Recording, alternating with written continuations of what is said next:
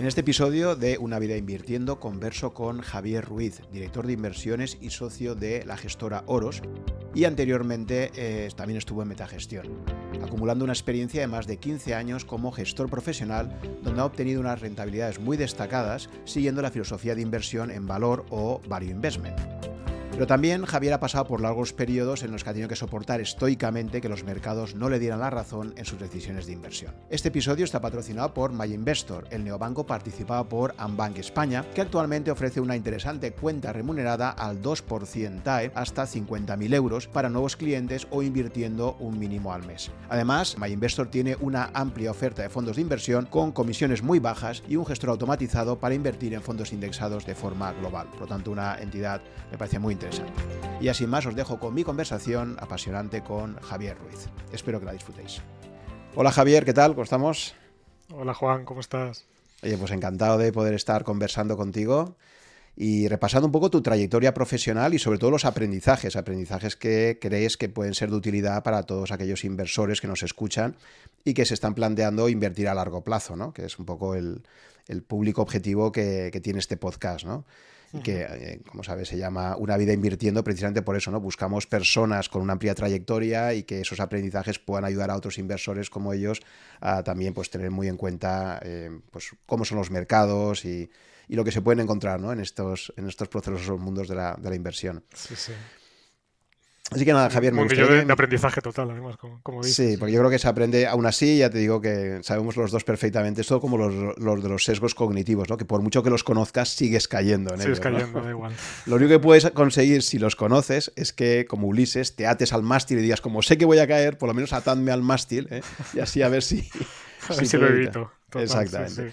Entonces, pues yo creo que con los aprendizajes pasa un poco lo mismo. Es bueno conocerlos, se aprende de ellos, pero en muchos casos me temo que incluso cuando te lo cuenta otra gente, tienes que pasar tú en primera persona para que realmente... Sí, sí, eso pasa, eso pasa. Te, crees que ya te lo has aprendido, pero hay otro ángulo que no estabas contemplando y vuelves a caer en la misma trampa. Efectivamente. Pero bueno, es bueno saberlo eh, y luego cada uno que intente ver cómo lo gestionaría, ¿no? En caso de que le pase algo parecido, ¿no? Vale, pues vamos a empezar. Eh, cuéntame, Javier, em, ¿en qué momento de tu vida decides que, el mundo de la inversión te atrae y crees que incluso puede ser una salida profesional para ti? No sé si fue un momento ya más bien tardío, tal. Coméntame un poco. Pues fue bastante. O sea, fue temprano y luego fue tardío. Y, y me explico. Sí que desde joven sentía pasión por los números, las matemáticas y tenía claro que quería enfocar a una carrera que tuviera que ver con eso. Y sí que me llamaba la atención la bolsa, pero porque mi padre recuerdo que, compraba acciones para él y, también para mí, pues las típicas, ¿no? De Endesa, de, Repsol, de, aquella época.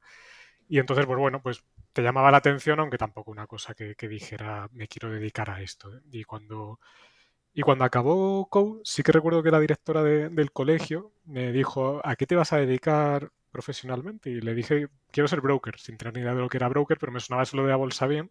Pero luego me olvidé de esto. Hice carrera de, economía en, Salamanca y, ahí fui oscilando desde querer hacer oposiciones a, yo qué sé, a cualquier cosa. No, no sabía lo que me gustaba, lo que no me gustaba.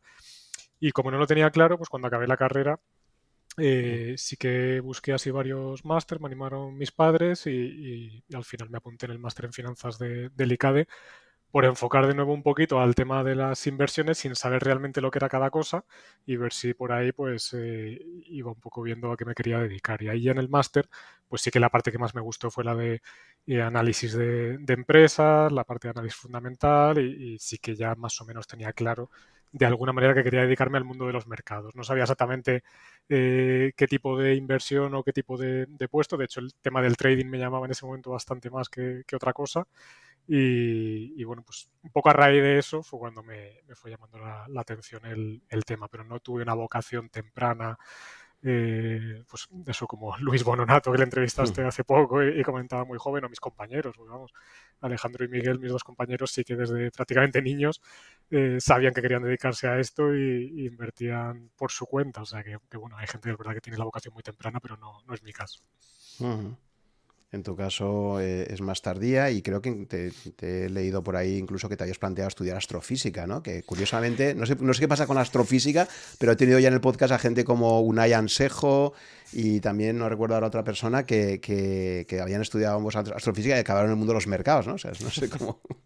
Sí, es verdad que de, niño era un poco mi pasión el tema del espacio y tener una colección de libros del universo y leía muchísimo del tema y sí que una época que tenía muy claro que iba a estudiar eh, física y, orientarme a la rama de, la astrofísica. Lo que pasa que según se acercaba el momento de elegir la carrera, eh, pues sí que me di cuenta que era muy complicado las salidas que tenía, al menos en aquel momento. Ahora yo creo que ha cambiado el tema, pero en aquel momento en España estudiar física era prácticamente para ser profesor y, eso ya no me llamaba tanto. Lo de irme fuera, pues en aquel momento al menos tampoco era una cosa que, contemplase tan joven y, mira, pues eso me llevó a estudiar economía, que al final siempre se dice, cuando no sabes qué hacer, estudias economía, pues mi caso fue así.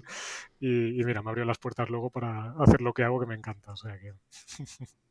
Y lo has acabado ahí. Igual Marcos Pérez era la otra persona que, también había hecho astrofísica. Sí, y estaba mirando que una cosa curiosa, tu proyecto final de, grado en, este máster es mapas autoorganizativos, ¿no? Aplicados a, la selección de, valores, podríamos traducirlo así, ¿no? Al stock picking. Sí, sí, sí. Era una herramienta que creó una persona llamaba Cojonen con H, Cojonen, y que uno de los profesores me, me explicó eh, cómo aplicar un poquito las redes neuronales para, para el stop picking, para la selección de valores. Y mira, me llamaba la atención en aquel momento, además yo que no sabía nada de programación ni, ni de nada, pero bueno, como esa herramienta te, te hacía este trabajillo, tú le metías, le chutabas los datos, ¿no? los ratios, y te hacía como unos clusters y te decía eh, aquí sale este grupo de empresas, aquí te sale este otro y aquí te sale este otro. Y mira, mirabas parámetros comunes y es verdad que me llamaba la atención porque te salían como un grupo de compañías que tenía más sesgo, podemos llamar value, aunque en ese momento yo no sabía ni lo que era, otras compañías de otro sesgo, y mira, me llamó la atención y, y hice la tesis sobre eso. Y de hecho, yo creo que esto fue lo que me abrió las puertas luego a entrar en, metagestión. Nunca volví a utilizarlo, pero, pero contar esto en la entrevista yo creo que, gustó y, fue lo que les animó a contratarme en su momento. fíjate, me llama mucho la atención porque, fíjate, yo mi tesis doctoral en unos años antes, en 92, también todo el tema de self-organizing me, me, apasionaba. Era un tema, o sea, todo el tema de autoorganización me ha parecido siempre fascinante, ¿no? La, la propia vida es autoorganización, ¿no? Entonces, todos estos sistemas que se autoorganizan y que emergen cosas a partir de ahí, pues la verdad es que me parece un enfoque intelectual muy interesante, ¿no? Yo creo que los mercados también son una forma de eso, de autoorganización, efectivamente, ¿no? De la que emergen ciertos patrones, ¿no? Sí, sí. Entonces ahí todos, las, eh, todos los avances, allí estaba, me recuerdo Prigogine y todo esto, ¿no? Que en, el campo de las físicas y, y bueno, yo creo que, que, se llevó todo esto mucho luego al mundo financiero y al mundo económico, ¿no? Un poco como siempre copiando a, avances y reflexiones que se habían hecho en el mundo de la física. Pero la verdad es que era un enfoque en aquella época, años 90 y primeros 2000, es verdad que era uno de los enfoques más más dominante, ¿no? Pero por eso me ha llamado la atención que lo tuvieras ahí. Entonces tú, durante tus años de, estudios como economista, si tienes que pensar un poco en cuál era tu, mapa, tu mapa intelectual para entender el mundo de la inversión. Porque bueno, supongo que tendrías unos estudios muy estándares que hay en España de economía, o sea, muy keynesianos, ¿no? Muy dominados. O sea, eh, ¿de economía austriaca visteis algo o, ni siquiera? Pues, pues, pues mira, eh, Sí vimos algo, ah, y es curioso, vimos muy poquito, muy poquito, pero en una clase que no me acuerdo cómo se llamaba, pero que en la que cada alumno tenía que contar un capítulo de un libro que seleccionaba el profesor, a mí me tocó precisamente eh, un capítulo de Escuela Austríaca de Economía de explicación del ciclo, y, yo me olvidé de esto. O sea, yo, conté la clase y expliqué el ciclo de bajas tipos de interés, tal, se genera la burbuja, tal. Y me gustó cómo lo expliqué, pero es que pasé del tema, ni, ni me acordé más, ni lo que eran los austríacos, ni lo que no eran. Y, luego con los años me acordé, pero si yo vi eso y lo conté en, clase, pero de eso que tu cerebro no le da importancia en ese momento, y lo borré totalmente. Y, bueno, en historia de pensamiento económico sí que de, de pasado, ¿no? A Bombager, Hayek y demás sí que nos lo mencionaron, pero, pero muy poquito. Al final la aproximación es más siempre neoclásica, monetarista, keynesiana. Eran las tres ramas que más se Sí, sí. Fíjate que yo descubro a Hayek haciendo la tesis también y precisamente lo que comentamos ahora de sistemas autoorganizativos. Él habla mucho también de, de self-organizing systems, de los mercados, el dinero, todas las instituciones como sistemas que se autoorganizan. y, y, es verdad que yo creo que uno de los problemas que tenemos en la educación de la economía en España es eso, ¿no? ese enfoque eh, totalmente centrado en el modelo keynesiano y que apenas toca otras escuelas. ¿No? Entonces, sí, luego nos modelo de equilibrio, mm. que al final tampoco Sí, sí, bueno, los modelos de equilibrio. El modelo matemático, sí, de, de, que la realidad se adapte al modelo en vez de al revés. Sí, yo creo que están hechos para conseguir que la gente aborrezca la, la economía. o sea, por eso a veces la paradoja que la es que. haga el doctorado y sigan investigando estos modelos y tal, que, que, oye, alguna aportación práctica tendrá hmm. seguro y hay gente muy valiosa, pero, pero yo creo que se van alejando bastante de la realidad muchas veces. Efectivamente. Entonces, tú, durante tus estudios universitarios y tal, tú, por ejemplo, Warren Buffett no lo conocías, no, sé, no, habías leído tenía nada ni, No tenía ni idea. La aproximación que tuve ahí a, los mercados fue por un conocido que, que hacía de que coincidí con él en una clase de inglés de estas extraescolares que, que había de créditos de libre elección que había que hacer y demás. Y me decía, ¿tú inviertes y tal? digo, no, pero, pero me gusta el tema. Y, me, dio me dejó un libro de análisis técnico de, de estos de análisis con velas de Steve Neeson, creo que se llamaba, que es como el padre del análisis técnico con, velas. Y oye, me leí el libro y me fascinó. Digo, joder, esto de la envolvente alcista, el martillo, el tal, el cual. Y, es verdad que eso sí que se me, se me, quedó en la cabeza, no lo he usado nunca, pero, pero en ese momento me parecía apasionante y que tenía su sentido, ¿no? Y, y, eso sí que es lo único que me acercó al mundillo de, de la inversión, aunque desde un enfoque totalmente alejado a lo que, a lo que hago ahora mismo, porque vamos, análisis técnico no ni hacemos ni, confío mucho en él. Entonces, ¿en qué momento tomas tu primera decisión de inversión? Así es decir, ¿te empiezas ya eh, primero profesionalmente y luego te empiezas a hacer tu cartera? ¿O primero empiezas haciendo una cartera y luego empiezas No, a... Eh, exacto. Eh, empiezo justo lo contrario de lo que hay que hacer, porque yo siempre digo que hay que empezar a invertir desde, desde que puedas. Pues, pues yo no hice eso. Yo empecé en. El gusanillo me picó más, como te decía antes, en, cuando hice el, el máster, ahí sí que tenía claro que quería entrar en el mundillo pero bueno, tampoco es que tuviera mucho dinero ahorrado, por no decir nada, y hasta que no empecé a trabajar profesionalmente, pues no, no empecé a, a, invertir y realmente lo enfocaba casi siempre todo en, en los fondos que gestionábamos, ¿no? que para eso éramos los, los gestores. Vale, pues cuéntame esos inicios profesionales y principales aprendizajes que tienes, de dónde empiezas a trabajar. Y... Sí, bueno, estuve antes de empezar en, metagestión, que fue en 2007, eh, sí que durante el máster, pues a través de la bolsa de trabajo del ICAD, empecé a trabajar de, becario a la vez que hacía el máster en, el departamento de back office de, administración de la gestora del Deutschland, en DWS. Ahí estuve nueve meses y bueno, ahí sí que pues te viene bien porque ves un poco el funcionamiento de un fondo de inversión por detrás, eh, cómo se valora el, valor liquidativo del fondo, y bueno, pues te da cierta exposición que, es interesante para entender el producto, pero claro, yo quería estar en la planta de arriba, que era donde estaban los, gestores, o sea que lo iba teniendo cada vez más, más claro, ¿no? Y, nada, pues al pasar los nueve meses me surge una oferta laboral eh, para irme a hacer lo mismo a la gestora de, del Credit Suisse, pero ya en vez de becario, pues un contrato ya eh, más de trabajador, vamos a decir, no, no, de prácticas. Y bueno, pues por tema monetario, pues me, cambio. Lo que pasa que, bueno, eh, cada vez tenía más claro el tema que no me gustaba lo que estaba haciendo y, me permitía el lujo, esto era primero de 2007, de, de dejar eh, ese trabajo porque no, no me gustaba y tampoco estaba muy, muy a gusto que digamos y, pues lo dejo, sigo con la tesis del máster y empiezo a buscar ya así muy en serio el, ir a trabajar a, algo que tenga que ver con la inversión. Entonces, bueno, empiezo a mandar continuamente mi currículum a, todos los sitios. Me acuerdo que me cogía el periódico Expansión, buscaba la parte esta de ranking de, gestoras, ¿no? Donde estamos ahí todas las gestoras puestas y iba buscando por internet eh, la forma de mandar mi currículum a cada una de ellas y, a ver si sonaba la flauta. Y así estuve, pues no sé, dos, tres meses mientras seguía avanzando con, mis mapas autoorganizativos en, la tesis.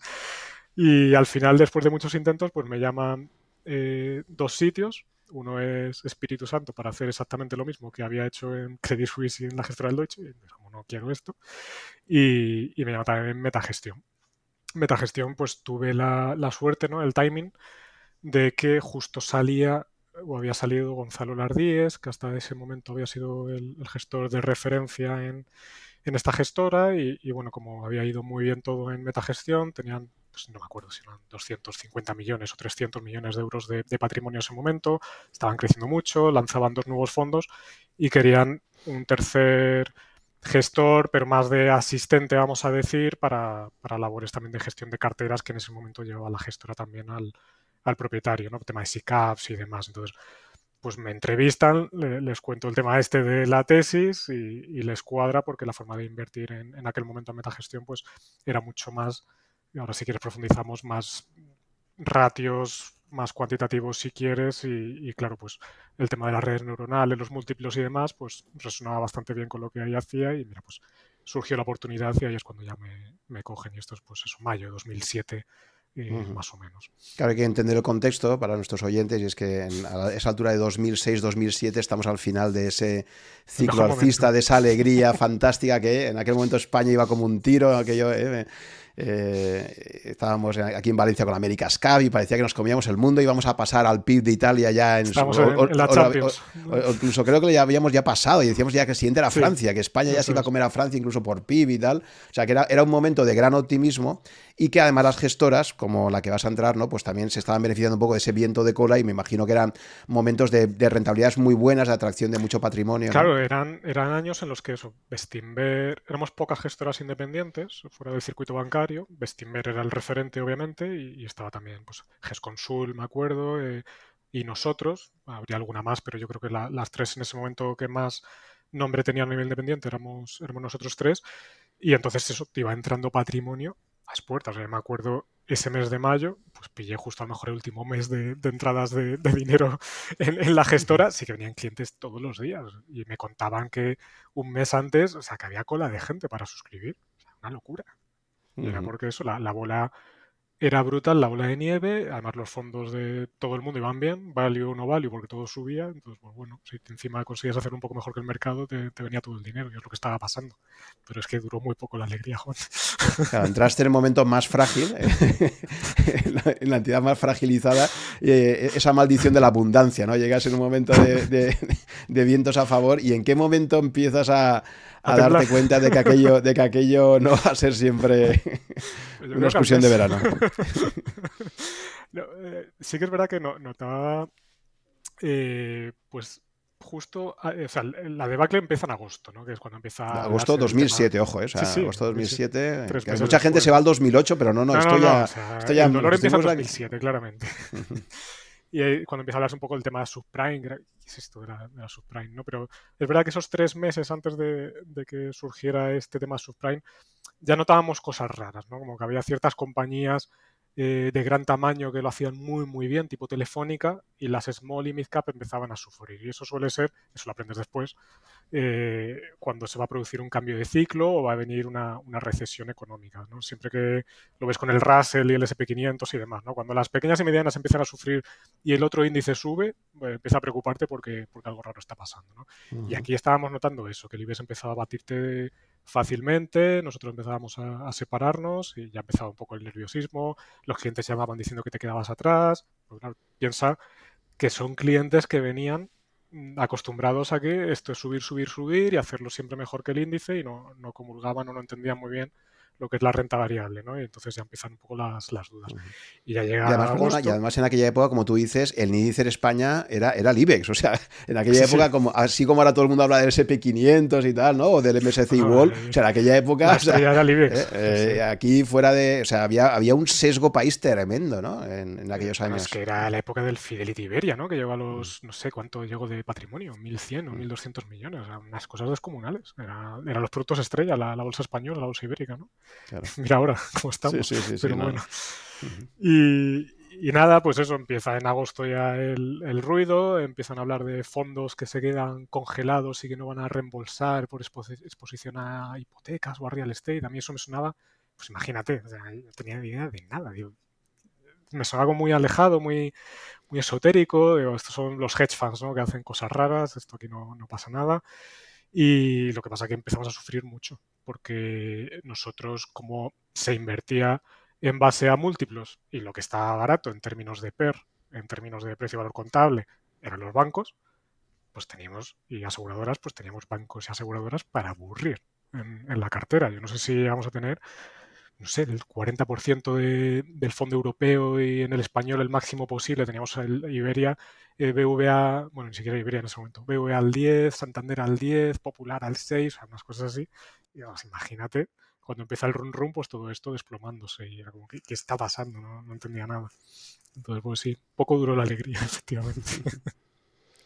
Y esos primeros escarceos de crisis, luego llega el episodio Bear Stens y tal, pero luego ya realmente, o sea, que, que, de aquella época, ¿qué, recuerdos así tienes más, más llamativos, ¿no? ¿Qué momentos te parecen ese periodo 2007-2008 y luego ya cuando, cuando ya empieza a pasar la tormenta, pero luego nos lleva a llegar la tormenta europea, ¿no? Con todo el tema de deuda. ¿Cómo, cómo abordáis ahí? Primero, la, pregunta sería, ¿cómo conseguiste mantener tu puesto de trabajo en metagestión, ¿no? Porque me imagino que a finales del 2008 la reducción de patrimonio sería brutal y claro, tú acabas de entrar y me imagino que es el primer candidato a no seguir ahí. Y decir, oye, mira, chico, Javier, hasta que la cosa no mejore, lo siento, pero el patrimonio ha caído mucho y esto, esto ¿no? el, patrimonio pasó de, es que no, recuerdo muy la cifra, pero pon tú de 300 millones eh, en 2012, para que te hagas una idea, el patrimonio de la gestora eran 30 millones. Y la estrategia Value era, una décima la estrategia Value, que era la, que yo llevaba, 12 millones. O sea, de 300 a 12. Es la, caída desde 2007 a 2012, para que te hagas una idea de la transición que vivió la, gestora en aquella época, ¿no? Entonces, eh, sí que había mucho nerviosismo, sobre todo en 2008. 2007 era como, pues es un año raro, pero ya cuando ves que 2008, digo a nivel de gestora, a nivel de negocio, eh, nos desplomamos absolutamente todos. las caídas aquel año de, cualquier fondo, tal el nuestro, de Bestinver, o sea, es que daba igual. Estábamos todos en menos 40 en, sí, menos 40, Yo, estaba en Bestinver invertido menos 40 y tantos ese año, sí, a finales del 2008. Pues igual, una cosa, mirabas los rankings ¿no? de estos famosos anuales, estábamos todos en la parte de, abajo porque es que aquello era incontenible. Todo lo que era pequeñas y medianas, era una bola de nieve. Yo me acuerdo días de reembolso de 5 millones.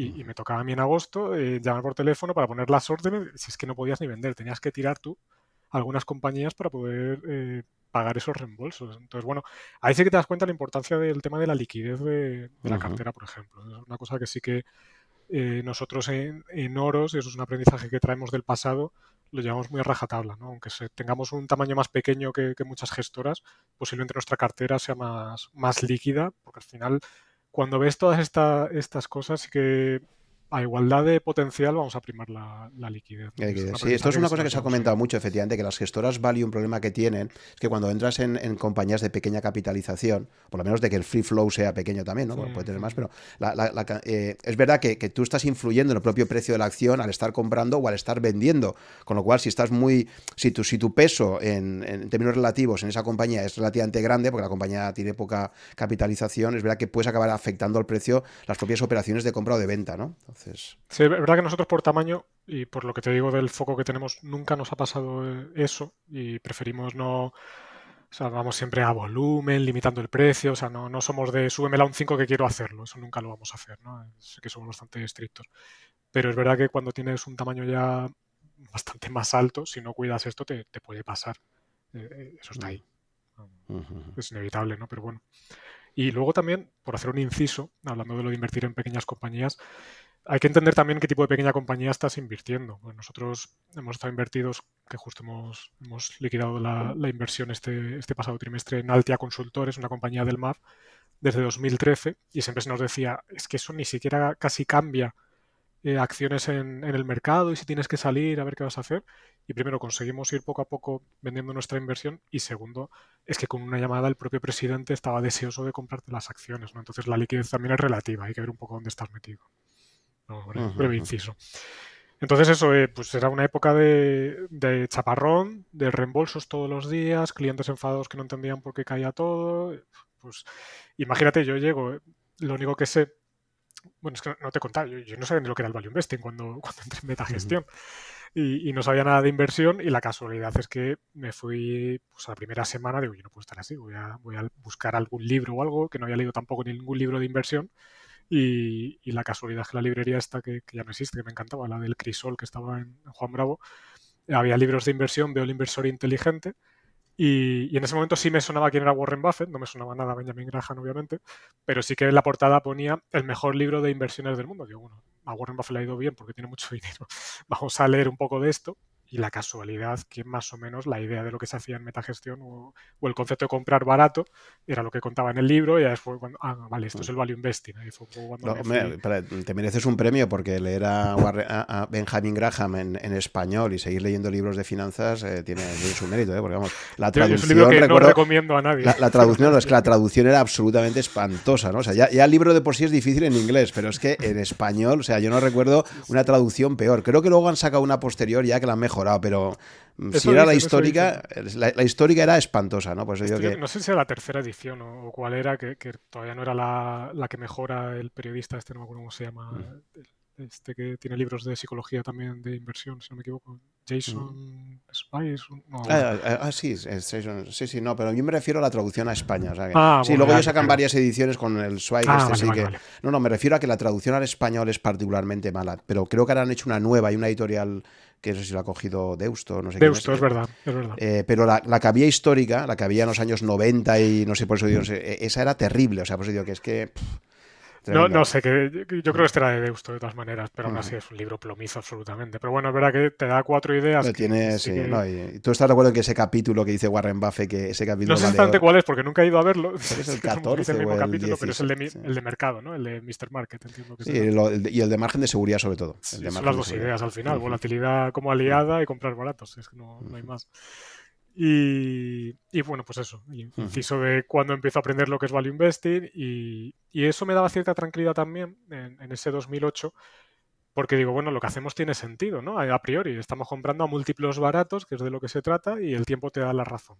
el problema que lo veremos más adelante si evolucionamos con, los años, eh, es que esto tampoco valía. Pero bueno, en aquel momento caía todo a plomo, entonces tenías el consuelo también, pues eso, a nivel de gestora de propiedad, veía que esto era algo generalizado, entonces digamos que te daban cierta cancha de, bueno, vamos a ver el siguiente año cómo van las cosas, llega 2009 y por fin pues los bancos centrales dar un poco con la tecla para que reflotar el sistema bancario y, empieza a subir todo y tenemos un año extraordinario y, bueno, pues ahí yo muy tranquilo porque parece que lo que hacemos funciona, ¿no? Pero bueno, pronto me Pero claro, tú ahí, ¿qué, papel? Pero claro, si tú, realmente, ¿cuál, ¿cuál, era tu función ahí dentro de los gestores? Porque supongo que tendrías un poco síndrome del impostor, ¿no? Eh, sería inevitable que tú habrías que decir, Javier, ¿pero qué haces aquí? Y encima con la que está cayendo, ¿no? Pues si yo llevo en esto un año y tal, ¿no?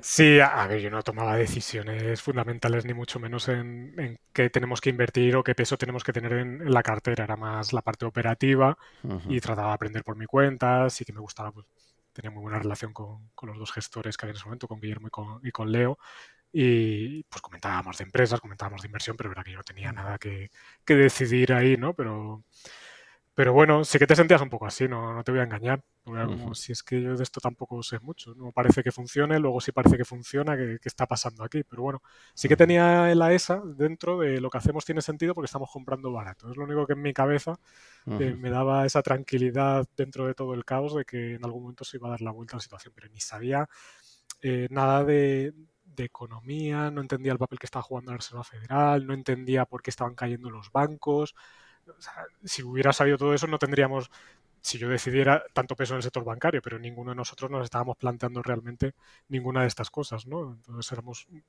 ignorantes e inconscientes a la vez con la cartera que teníamos en ese momento, pero, pero nos vino a salvar un poco la, la FED y, demás, y el 2009 pues se reflota un poco todo y, parece que se ha solucionado el tema, que todo vuelve a funcionar, y lo que pasa que de nuevo, pues como te decía, vienen, vienen pronto los, los chubascos y esta vez nos empiezan a afectar más a nosotros en relación con, con, otras gestoras, vamos a decir, también value o independientes y, eso pues ya empieza a hacer, al menos en mi cabeza, que surjan fricciones con lo que estamos haciendo y lo que veo que hacen otras gestoras, empiezas a replantearte un poco si nuestra forma de invertir a lo mejor no, no es tan adecuada o no es tan correcta. ¿no? Es un poco lo que, lo que va pasando en, en esos años. Vale, ¿y cómo resumirías ese, periodo 2010-2012, la crisis de, deuda soberana que empieza con Grecia y se va extendiendo? Y yo creo que, claro, eh, fue muy espectacular lo, del 2008, ¿no? Salía en la tele todos los días y tal, y parecía que se acababa el mundo, pero sí que es verdad que a nivel de economía, a nivel de la calle en España, yo creo que tuvo mucho más impacto la, la crisis que llegó a partir del 2010 que la que se produjo, porque lo del 2008 fue un tema, un episodio puramente financiero, pero que la gente yo creo que no percibía en la calle nada. Luego el 2009... Ah, no, yo me acuerdo 2008, cuando hablaba con la gente, mis amigos y tal, es que vosotros de los mercados estáis en un mundo aparte. Exacto, era como La gente no veía la relación de que esto va a terminar llegando. Sí, y luego el 2009, el plan, el plan expansivo típicamente keynesiano, el plan zapatero en aquel momento y tal, pues era como más gasto, más de todo. Planes aquellos, sí, sí, y realmente cuando sí que vamos a empezar a ver las cosas complicadas va a ser a partir de 2010, cuando empieza Grecia, Irlanda, Portugal, no sé qué, y nosotros al final, que si nos rescata, que no nos rescata en 2011 y tal, ahí es cuando sí que ya el ciudadano de la calle va a empezar a sufrir. Y cuando además España, un episodio muy interesante que además tú ahora me comentabas y luego lo hablaremos, de que crees que ahora España podría estar un poco en esa misma situación, ¿no? Eh, yo recuerdo 2011, España era una pestada a nivel internacional, es decir, tú podías ir Eh, tenía un amigo, por ejemplo, que él fue a presentar un proyecto a Londres y le dijeron, oye, el proyecto técnicamente fantástico, solo hay un problema, nuestra central eh, mundial nos ha dicho que España ahora mismo está vetada, o sea, no puedes invertir en España, aunque nos encante vuestro proyecto, pero es un tema de, directrices, ¿no? Y es que España e Italia en aquel momento, 2011, recordemos, primas de riesgo que se van a las nubes. Eh, el acrónimo PIG, ¿no? Al final. Exactamente. Entonces, bueno, ¿cómo, ¿cómo vivisteis ese periodo posterior de la deuda soberana y cómo se impacta en vuestra cartera, etcétera, ¿no? Aquí volvemos un poco a, lo de antes. No tenemos o no seguimos tanto el tema de la economía, no tenemos los conocimientos para, para ver qué está pasando y ver cómo puede impactar en, nuestras carteras. Y por nuestra forma de invertir, que era simplemente comprar aquellas compañías que cotizaban aparentemente baratas hoy, y esto es importante, ópticamente baratas hoy, y pues pensábamos que todo estaba bien. Y, no era así. Y aquí surgen pues dos tipos de, de problemas en, nuestras inversiones que se empiezan a hacer como muy patentes. Por un lado, eh, lo que podemos llamar las trampas de valor, que es al final pues, invertir en compañías ópticamente baratas, pero porque eh, su situación del negocio va a deteriorarse de manera muy importante y por tanto no estás comprando barata esa compañía. Y al invertir de nuestra manera, en el que no hacíamos un análisis muy exhaustivo que digamos del negocio de las compañías, de la industria del que operan y demás, pues empezábamos a tener muchas de estas. Eh, me acuerdo, por ejemplo, de eh, Nokia en su momento, era como muy obvio que llegaba el smartphone, que había una disrupción, pero nosotros nos quedábamos eh, con que cotizaba muy barata, que tenía caja neta y que por tanto, como estaba barata, el mercado al final te lo iba a reconocer. Que tenía, pues eso, eh, es que no me acuerdo la valoración, pero si cogía los beneficios de ese año, era un disparate lo atractiva que estaba y la teníamos a lo mejor al 4% de exposición en, el fondo. Un año después, a lo mejor ya valía la mitad en bolsa, o sea, lo que todos sabemos, llega la disrupción de los smartphones, como te decía, y, claro, eso en mi cabeza, digo, joder, esto de comprar barato está bien, pero habrá que hacer algo más, de analizar un poco el negocio, la industria, porque si, no, pues vamos a tener más de estas. Tuvimos otra que era eh, Yellow Cake, las páginas amarillas. Pues llega Internet, llega el Google de turno, es que tu negocio desaparece directamente. Pues también estaba ópticamente barata y la teníamos en, cartera. ¿no? Entonces, por un lado, eh, sí que me voy dando cuenta de que, y viendo lo que hacían otras gestoras, o sea, pues eso, la gente que admiro, la gente de Steamer especialmente, veía en sus conferencias cómo te contaban análisis de los negocios, las ventajas competitivas, te analizaban la industria, y digo, claro, es que esto, tiene más sentido, es que estamos comprando acciones de, de una empresa, ¿no? Tiene que, tienes que analizar la industria en la coopera y el negocio en el coopera, que es una obviedad, pero nuestra forma de invertir no te llevaba a hacer eso, en, al menos en ese momento. Mm. Y... Yo respeto, perdona, una cosa sobre que has comentado que has introducido Nokia. Eh, cuando hablamos de trampas de valor, yo digamos que veo, veo, desde el punto de vista de la eficiencia de los mercados, le veo mucho sentido a que una gestora eh, relativamente pequeña, ¿no? Con un patrimonio más acotado y tal, como podéis ser vosotros en aquel momento, ¿no? Incluso ahora, en términos relativos, ¿eh? Porque ya sabéis que hay mm, gestoras eh, internacionales que mueven unas cantidades brutales, ¿no? Eh, claro, lo que me planteo siempre es que yo entiendo que, puede haber ciertas ineficiencias de mercado en, compañías más pequeñas, que al final pues hay miles de compañías y los analistas pues tienen un tiempo limitado y tal, ¿no? Pero claro, compañías como Nokia, que en aquella época era como el Apple ahora casi, ¿no? Pues no sé, decir, ahí sí que me llama más la atención, ¿no? Cuando entráis en este tipo de valores, ¿no? Ahora también creo que estáis en Alphabet, claro, un Alphabet, un Meta, en su día un Nokia, etcétera. Eso sí que son compañías que no puedes decir que, bueno, esta me la he encontrado por ahí, la he analizado y fíjate, me equivoqué en esto. ahí es que, es que hay muchísima gente mirando esa compañía en todo el mundo, tiene unas capitalizaciones brutales. Y entonces ahí es... Mm, y sin embargo hay ineficiencias. Eh, hay ineficiencias, eh, el mercado subestima. Yo, yo, es que te lo digo porque justo a mí pasó un poco lo contrario. Yo recuerdo perfectamente la keynote de Steve Jobs, porque ya, era muy de Apple en aquella época.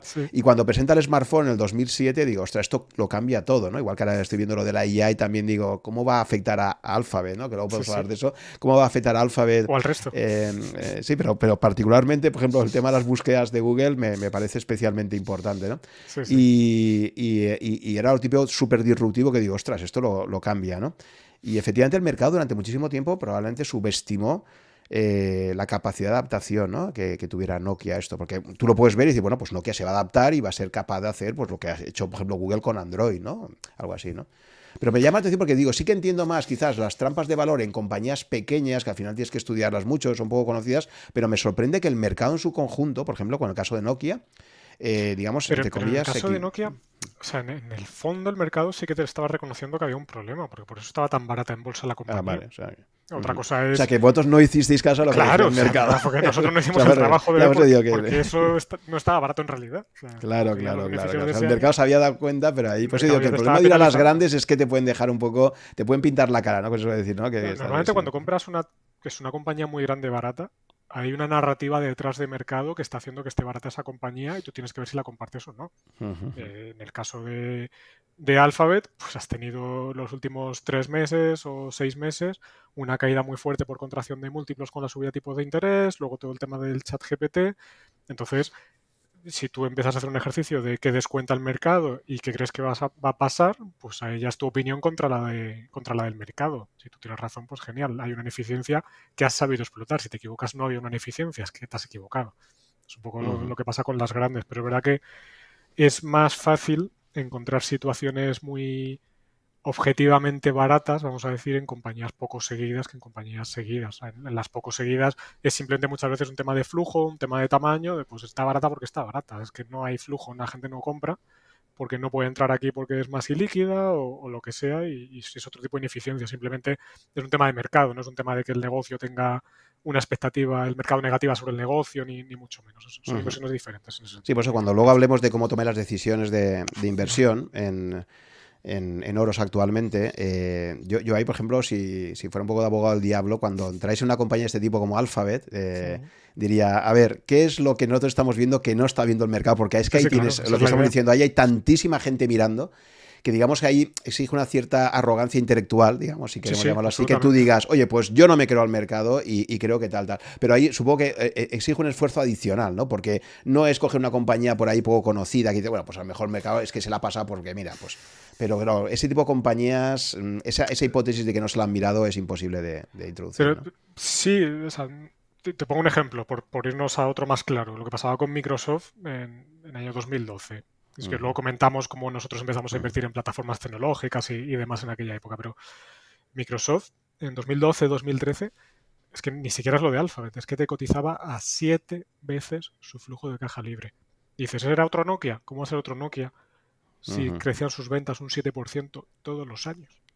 Si es que no era una narrativa de se han perdido el tema de los dispositivos eh, inteligentes, todas las tablets, eh, los móviles, ha llegado Google con Android, Apple con su ecosistema y te has quedado fuera. Y todo eso era real. Pero es que estabas comprando la franquicia del Office y el Windows a siete veces un flujo de caja libre. O sea, es que no hay que, no sé. Estaba a 28 dólares Microsoft, ¿eh, Juan? En aquel momento. Sí, sí, no, pero que ahí también se ve el papel fundamental de liderazgo que tienen las empresas, ¿eh? es decir, que... Bueno, lo que fuera, pero el, negocio... Sí, sí, sí, el negocio se sí, pero que es el típico negocio, pero que, con un liderazgo que no sea bueno, ya porque ya sabes que ahí Bill Gates se va y cuando se queda Steve Ballmer, que yo, vamos, fue... y, no, sé no sé cuánto hay de que Ballmer era tan tan mal. Bueno, Buffett le defiende bastante a, a ¿Ah, ¿sí? por ejemplo. Sí, sí. bueno, era que era un poco personaje el, no creo que, yo, creo, que, al final empresas tecnológicas, eh, igual que también luego comentaremos si quieres, pero por ejemplo, lo, lo, comenté en un, en un, podcast reciente con Héctor García, que, que, vive en Japón, pero él ha sido, es ingeniero informático, ha trabajado en Twitter y tal, conoce bastante bien las tecnologías y él me decía, mira, ya tocaba que a los de Alphabet les tocaran un poco las narices porque están en su zona de confort tanto tiempo. O sea, la cultura de Alphabet es una cultura muy, muy relajada, ¿no? Ha habido, yo creo que ese exceso de dinero, lo que decimos, la maldición de la abundancia siempre, ¿no? En Meta, en Alphabet, han ganado tanto dinero casi por castigo. Si se dice que, fichaban ingenieros eh, estas compañías simplemente para quitárselos a la competencia o que no hicieran falta, ¿sabes? Es decir, con esa cultura de trabajo, ¿no? Del 20% este que te digas que, sí, que, pero ah, tengo la sensación de que han estado como... que tenían, pues claro. Claro, o sea, yo creo que han estado viviendo con tantísimo dinero que ganaban que al final, pues bueno, y ahora de repente les ha llegado el ChatGPT, código rojo en diciembre, que vuelva la repage y Sergi Brin, a ver qué hacemos aquí y tal. Vamos a mover a Demis Hassabis, ya se acabó esto. Exactamente, a ver si Demis Hassabis. Ponte a trabajar aquí un poquito. Sí. entonces yo creo que uno de los problemas que existen, y eso, y eso vosotros como inversores entiendo que, es complicado de entender, de pulsar esa cultura de empresa, ¿no? Es eh, esos escenarios de empresas que han ganado tantísimo dinero que quizás están todas instaladas en, en esa maldición de la abundancia, ¿no? Lo que pasa es que hasta que no pasa tampoco puedes penalizar eso tanto, porque ¿verdad? al final es que Alphabet tiene ocho productos o nueve, ya no sé cuántos son, con más de mil millones de usuarios activos. Es que tiene el mayor efecto de red de la historia de la humanidad. Es que no hay nada igual. Que se habían relajado, bueno, y van sacando cosas nuevas continuamente también, ¿no? No es en plan de me quedo quieto, pero es verdad que han sido...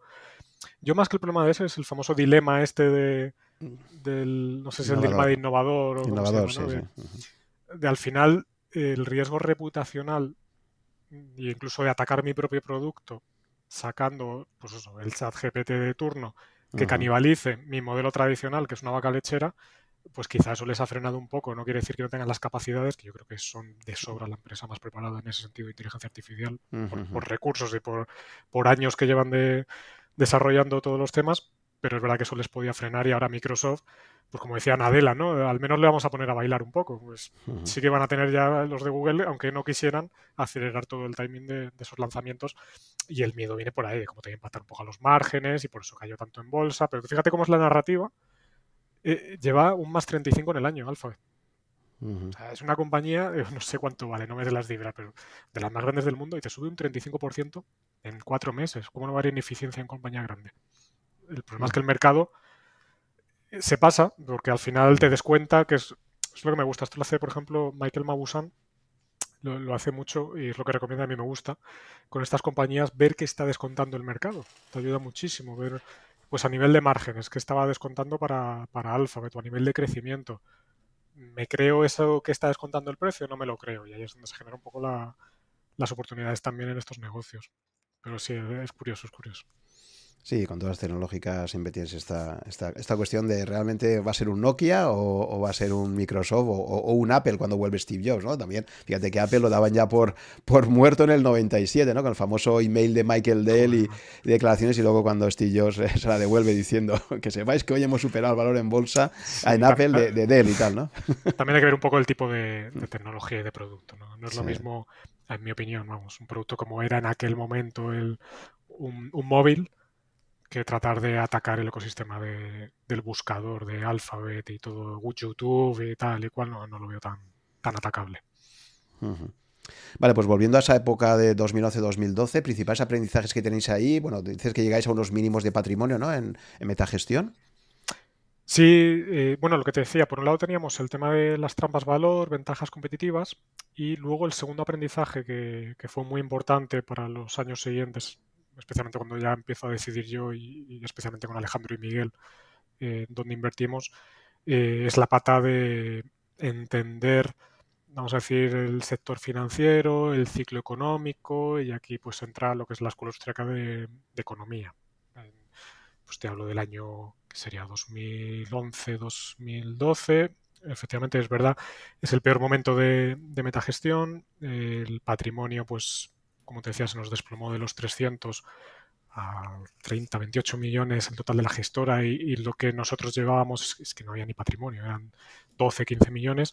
Entonces, bueno, pues la propiedad tiene que tomar decisiones obviamente complicadas y, nos quedamos solo dos en el equipo de, gestión y incluso finalmente me quedo yo solo eh, como director de, bueno, como todo, ¿no? Director de inversiones, gestor o lo que sea, porque estaba yo solo para, para llevar los fondos, porque la, circunstancias eran las que eran y la propiedad quiere intentar dar un giro y bueno, pues apuestan en ese sentido por, por mí.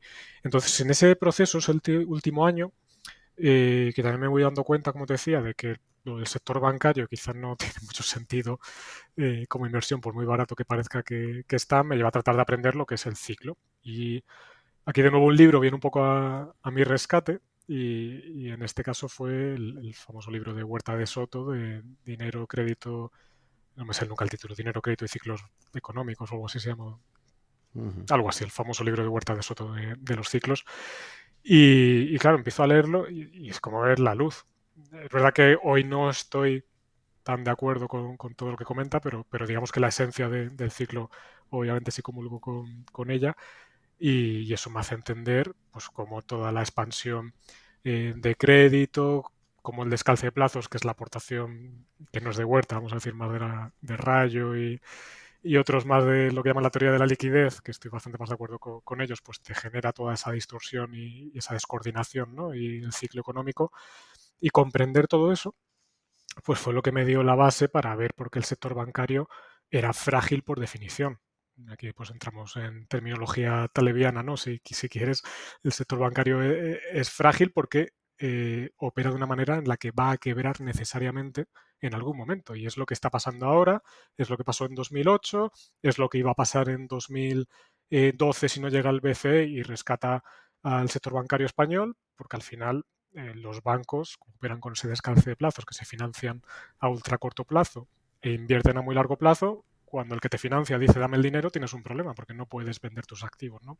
Y por eso ha caído toda la banca regional o está cayendo en, Estados Unidos. Entonces, esta etapa es muy, es muy dura, porque son cinco años muy duros, porque voy a una gestora cuando entro que tiene 300 millones, que habla todo el mundo bien de ella, a una gestora que cinco años después me quedo ya solo, eh, nadie sabe ni quiénes somos y el patrimonio es totalmente vacío, pero por el camino me llevo estos aprendizajes que son mejores que cualquier escuela de negocios y, por eso siempre voy a estar agradecido de este periodo tan, tan duro que me obligó a, remangarme y tratar de aprender todo lo que pudiera. Y ya pues ahí sí, eh, una vez en septiembre de 2012, que por las circunstancias me quedo yo solo al mando de los dos fondos value de la casa, que eran Metavalor, que tenía 9 millones, y Metavalor Europa en ese momento, que lo cambiábamos justo a internacional, que tenía 2 millones, pues bueno, como tampoco impactaba mucho en la, gestora, me dijeron, venga, a ver qué consigues hacer con esto.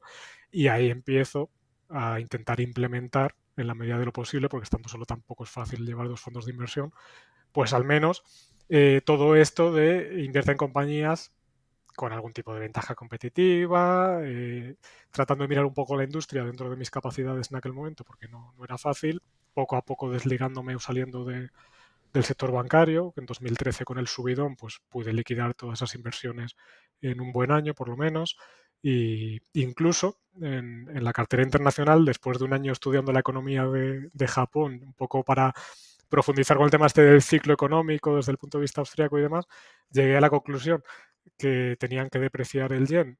Y en mi cabeza en ese momento eso iba a estimular el que entrara dinero en Japón y que subiera mucho la bolsa, pues empezamos a mirar el mercado japonés, lo pusimos al 20% y salió muy bien. Entonces, bueno, pues estas cositas me vinieron bien para, sentar la base, ¿no? y, especialmente, pues ya cuando llega eh, Alejandro, mi compañero en, en 2013 y ahí así que damos un salto de, calidad a la hora de poder mm. profundizar más en los negocios y empezar a, construir la cartera. Pero yo me imagino ese periodo tuyo 2007-2012 y debió ser muy duro para ti a nivel mental, ¿no? Porque cuando la inmensa mayor, cuando la mayoría de tu tiempo, durante cinco años trabajando, y encima casi tu primera experiencia profesional es palo, palo, palo, palo, eso te, te, genera una resiliencia brutal, ¿no? Si sobrevives, ¿no? Pero, sí, supongo, que tu, tu, moral debería estar muy tocada, ¿no? Porque es como, no sé, te imagino ahí como estar en, una, en un búnker allí en, en el Donbass aguantando los bombardeos y, te vas quedando solo además, ¿no? Es que además es lo más duro que yo recuerdo todo eso, ni siquiera fue el momento de salir dinero y clientes enfadados llamándolo. Lo más duro fue 2012 porque no te salía dinero, ni te entraba dinero, ni te llamaba nadie. Es que no. Ya literalmente no, existía, ya era como irrelevante, ¿no? Ya es como. Ese, año así mentalmente fue bastante más duro, porque es que esto no, no le veo salida ni, futuro. Y, comercialmente, claro, decías, ¿cómo, ¿cómo puedo darme a conocer? No puedes vender nada, no, claro, la gente mira el track record y es que el problema que tiene una gestora es eso, es que para bien o para mal dependes de tu track record y además siempre el, el más reciente, ¿no? La gente tiene una memoria muy corto plazo. Claro, ahí empiezas de cero, porque dices, y a la realidad, eh, mira, aquí hay un punto de inflexión, se empieza a gestionar, se empieza a invertir en base a estos principios, pero claro, esto es de cero. Y lo que tú dices, en la industria del track record, mínimo, salvo alguna excepción, tres años, cuatro años, cinco años para, para que se plantee alguien invertir contigo. Hablo más a nivel institucional, ¿vale? Es verdad que a nivel retail si tienes un año bueno, dos años, empiezas a hacer un poco de ruido, ya empieza a llegarte un poco el dinero por boca a boca y demás, pero, pero aquello era, era invendible y, estaba la situación muy complicada. De hecho, yo me acuerdo, eh, mi mujer, que en aquel momento era mi, novia, pues hablábamos un poco de, de me replanteaba mi futuro profesional y, y, me ponía a trabajar de otra cosa, yo qué sé, de comercial o de lo que fuera relacionado con el sector financiero, pero es que eso no remontaba. Y, claro, salarialmente tampoco que para echar cohetes, porque la situación de la gestora, bueno, la gestora perdía dinero en aquel momento, obviamente, porque no tenía patrimonio. Entonces eh, era duro. Eh, sí que es verdad que justo estaba sacándome o terminando de sacarme el, CFA, que como yo no tenía ni idea de nada, pues dije, tengo que formarme más y fui aprendiendo y me saqué el, CFA esos años. Y, y nos pusimos como eh, no sé, un año o dos de ventana, a ver qué pasa ahora que te han puesto a ti solo y si conseguimos que esto remonte, pues, pues ya apostamos fuerte porque sigas en, esta gestora a ver qué pasa. Pero, estuve en, el, punto ese. Sí, sí, o sea, pero y aquí esto es muy interesante porque te introduce siempre ese factor de suerte que, que, es, que es crítico, ¿no? Tú has hablado del episodio Japón, quizás como un elemento que te dio ahí un éxito, ¿qué tal? Y yo, fíjate, estoy pensando, ambos que somos aficionados al ajedrez, eh, está acordándome mucho de lo que, de lo que contaba Karpov cuando su, su primer más con Kasparov se llegó a poner el tío 5 eh, a 0, ¿no?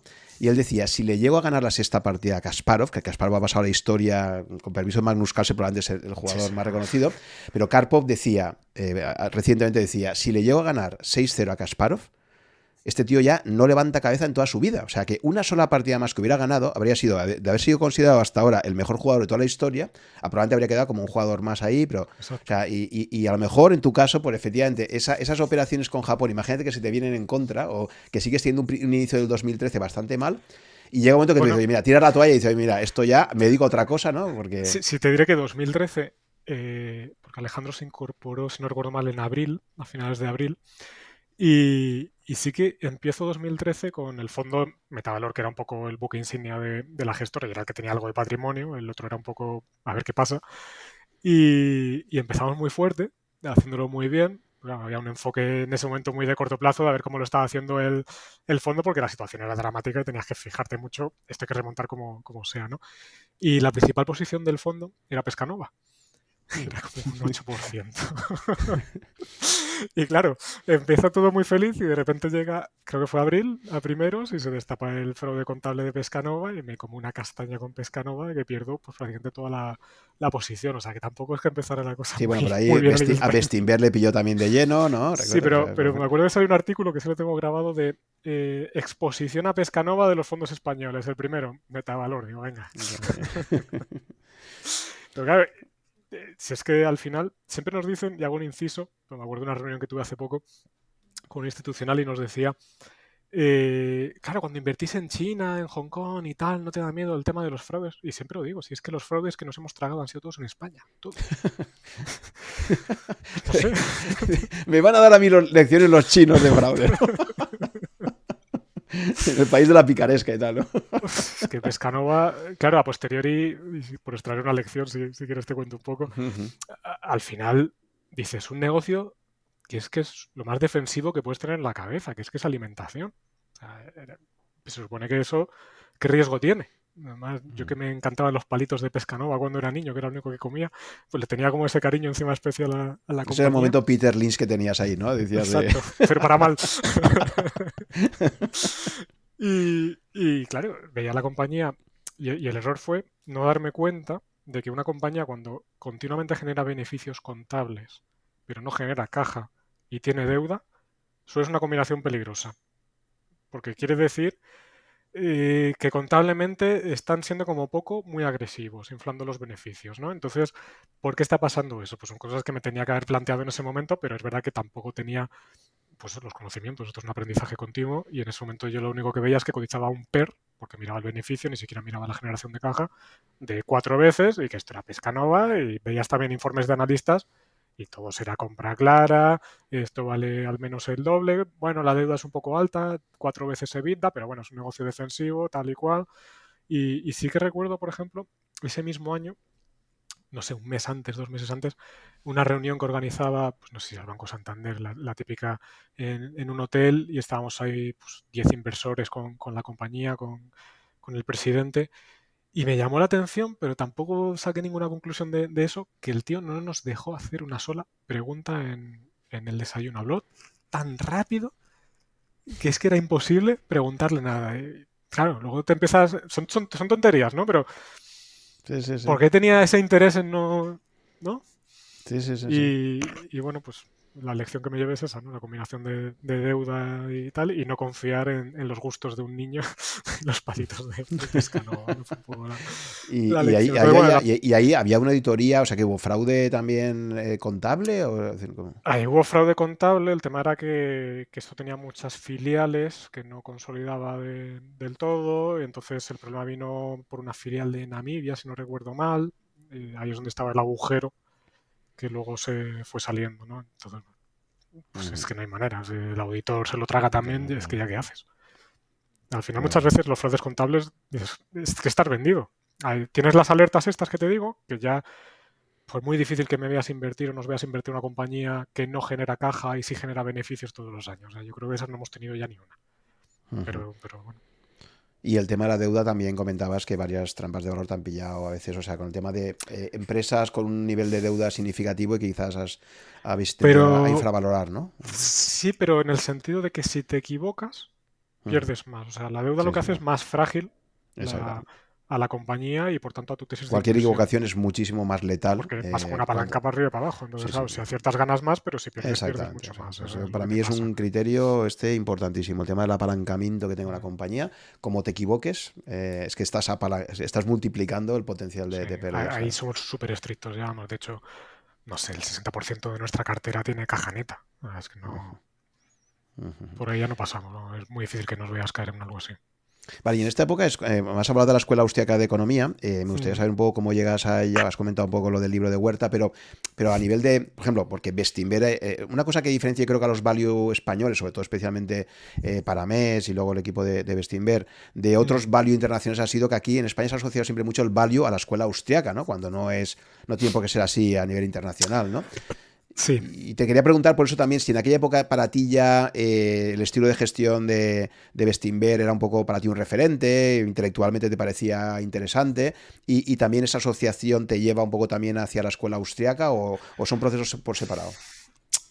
Van, van de la mano y van separados las dos cosas. O sea, referente sí o sí de, siempre por resultados y por cómo lo hacen, y tenemos buena relación con, con ellos y los admiramos muchísimo. Y, pero no me meto en lo de la escuela austríaca porque ellos digan de vez en cuando que hablaban, que ya lo hacen menos de, de la escuela austríaca en sus presentaciones cuando estaban en, en. Fue más... Bueno, si es que fue casualidad, te voy a contar la historia entera rápidamente. Cuando estaba en 2008, yo creo que fue, cuando estaba todo lo de Lehman, antes de Lehman y demás, eh, que esto es otra cosa curiosa, salíamos en Bloomberg Televisión, tú fíjate, nos llamaban para ir a hablar cinco minutos, y yo sin tener ni puñetera idea de nada, iba ahí a Bloomberg Televisión a hablar cinco minutos. O sea, es que imagínate. Es que lo piensas, ¿cómo te vas a creer nada de lo que dice nadie en la tele? Ya no lo de finanzas, digo en general. Yo para mí eso fue un toque de atención Ahí sí tenía el, síndrome este del impostor, de si es que no sé lo que estoy diciendo. Bueno. Ahora aprendes el arte de hablar sin hablar también. Podrías haber dedicado a la política, ¿no? En el 2013 si hubiera ido mal la cosa.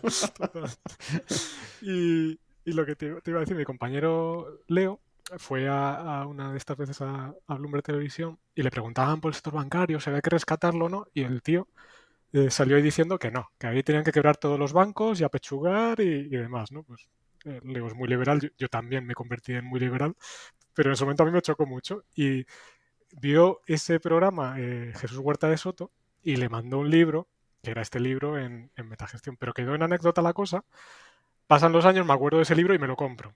entonces cuando empiezo a leerlo, y, fue cuando me hizo clic en la cabeza el tema ya de verdad de, la Escuela Austríaca de Economía, y empiezo a darle vueltas en cómo puedo empezar a implementarlo, y empiezo por el lado más de la parte de entender el ciclo de la economía y cómo puedo tratar de aprovecharlo para, invertir en la parte baja, que fue el caso de, de Japón. O sea, es la primera inversión propiamente austríaca, podemos decir, que, hicimos, pero vamos, yo lo veo una herramienta súper útil, la, tengo muy, muy en cuenta siempre, sí.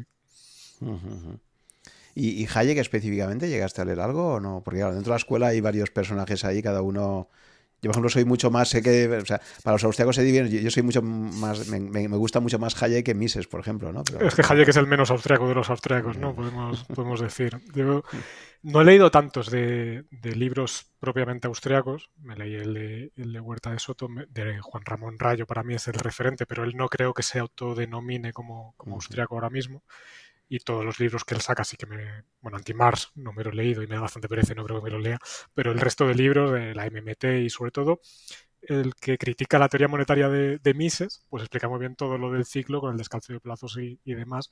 Entonces para mí es como mi, referente y sí que trato de seguirle en YouTube, eh, todos los artículos que escribe en el Confidencial eh, y demás. Para mí es súper valioso, o sea, hace una labor eh, brutal, pero a Mises empecé a leer la acción humana y a las 100 páginas digo, yo es que esto ya está, ya lo he entendido, necesito Ya sé que este es el mejor modelo, hay que ser, eh, mínimo intervencionismo posible porque lo que hablábamos de que el, mundo es un sistema adaptativo complejo y todo lo que sea tocar algo pues va a ser peor. Entonces, bueno, pues de hecho me ayudó mucho eh, todo lo que es la escuela austriaca y el libro de Huerta.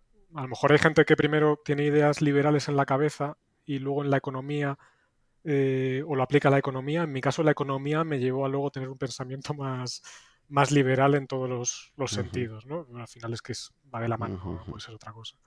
Y, no soy mucho de... Me he leído algo de Rothbard y tal, pero me parece muy denso los, vamos a decir, los clásicos austríacos.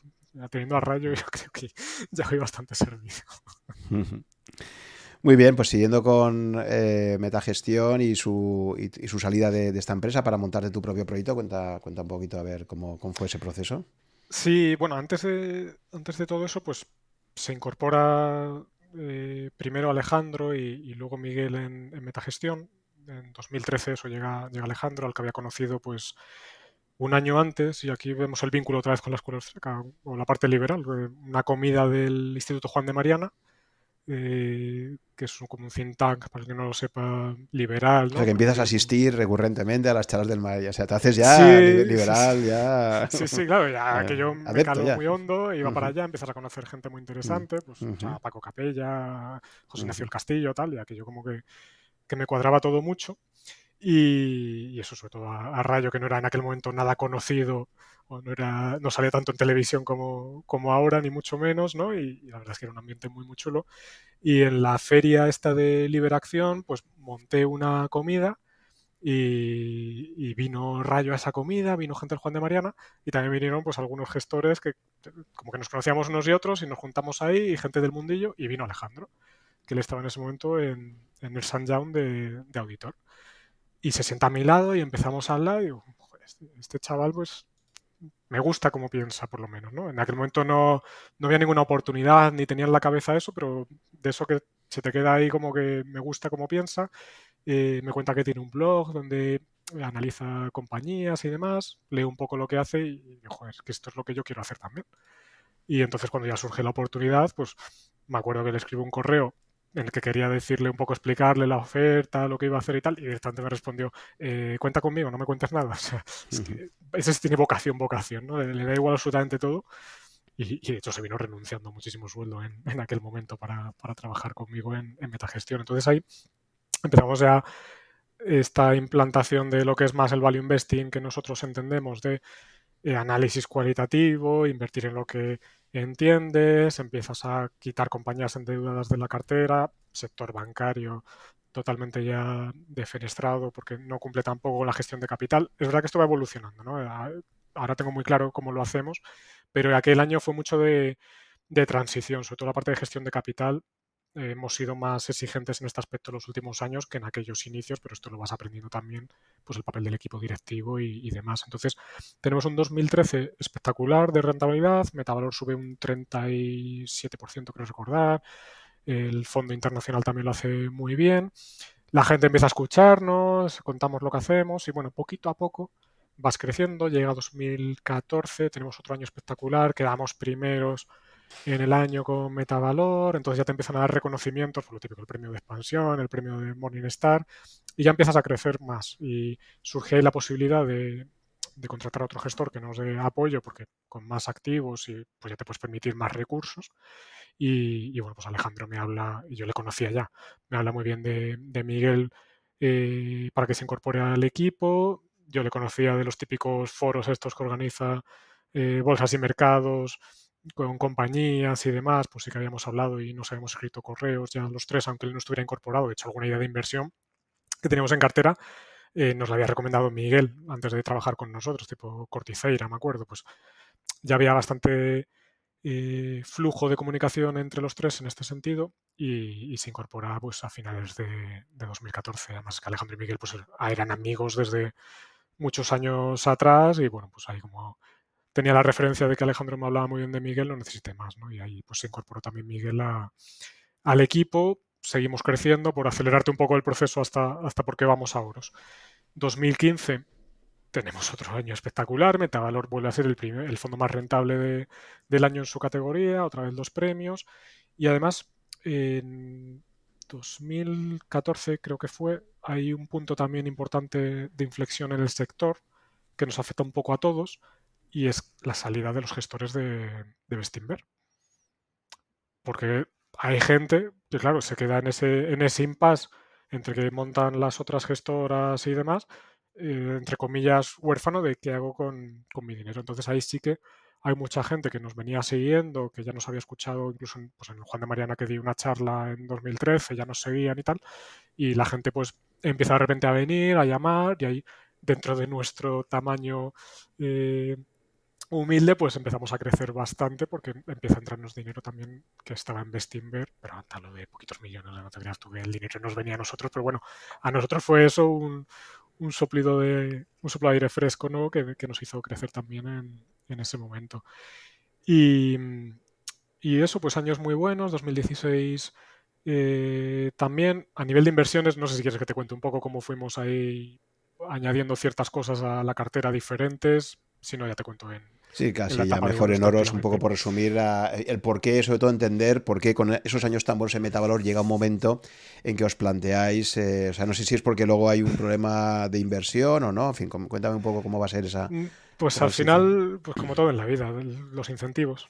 Eh, no hay una alineación eh, entre la propiedad, vamos a decir, de la gestora y, y la gestión de los fondos, y, y eso cuando las cosas van bien y todos los años que das el primero, pues no genera eh, fricciones, pero cuando ya no va tan bien o tienes un año en el que el value no funciona tanto, pues bueno, ya puede haber fricciones o ves que se empieza a apostar por otro tipo de productos en vez de darte a ti recursos cuando tienes un tamaño que ya necesitas más ayuda para, poder gestionarlo.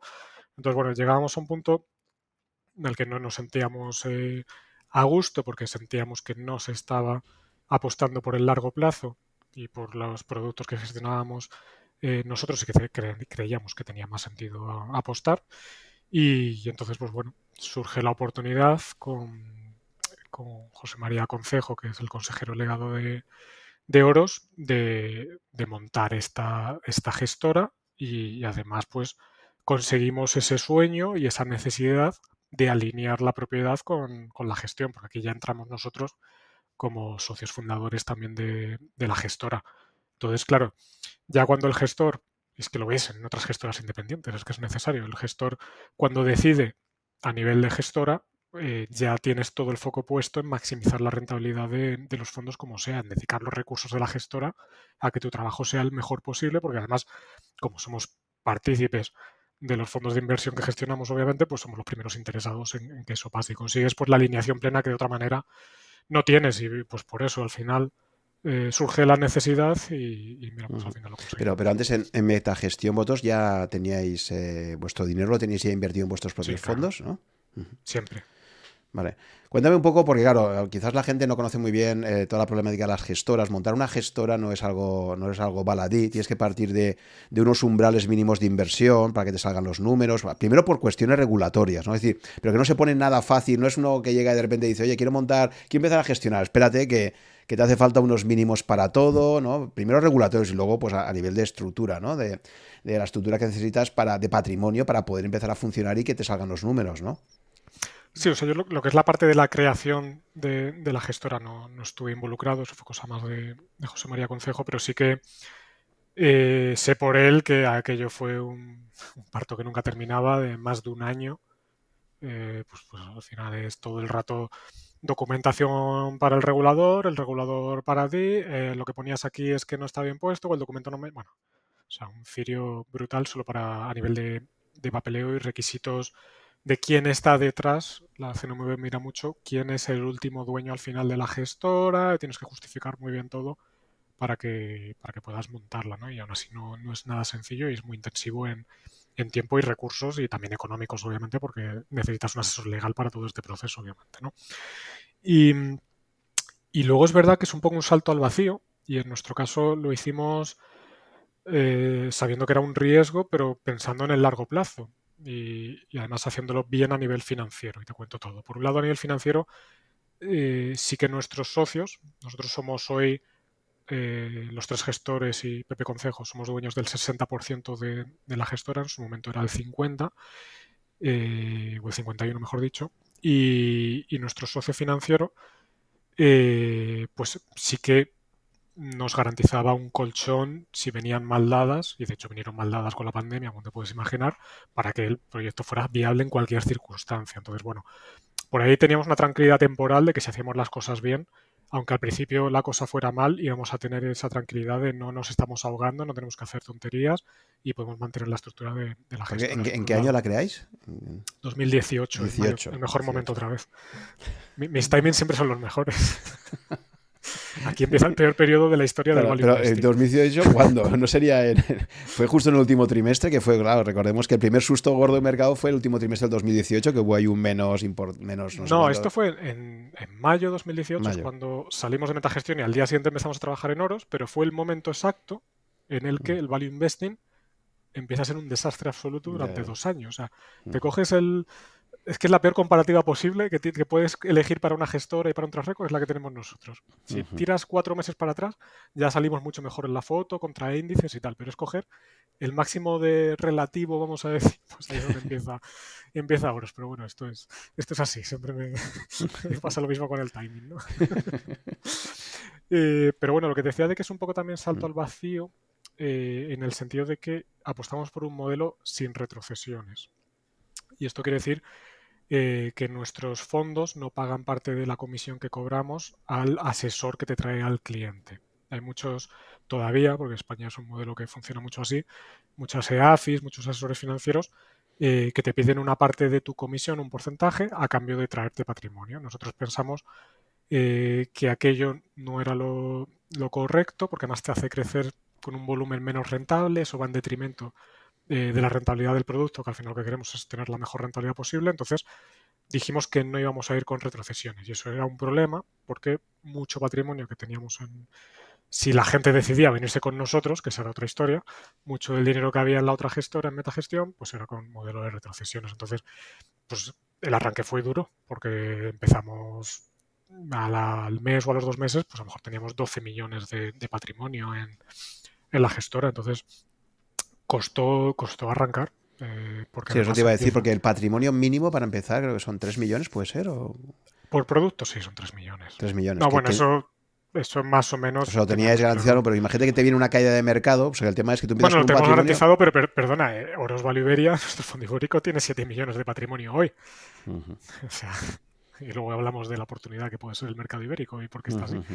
Pero, Sí, porque hay unos mínimos, o sea, que, que, este tipo de fondos tiene que tener un mínimo de 3 millones de patrimonio. Imagínate que tienes una caída, empiezas con 6, pues tienes una caída de, del 50%, ¿no? Entonces... Sí, lo que pasa es que, bueno, es verdad que tienes un periodo de, para cumplir ese mínimo legal. Bueno, también la CNMV, las circunstancias del mercado son las que son, te puede hacer un poco de, te un periodo de gracia, de, bueno, es que es situación sobrevenida, si quieres, por la caída de mercado, vamos a ver cómo sigue el tema. O sea, bueno, no, no es tan directo de te cierro el fondo, no, es mm. así. De hecho, en Metagestión tuvimos varias épocas en las que nos pasaba esto.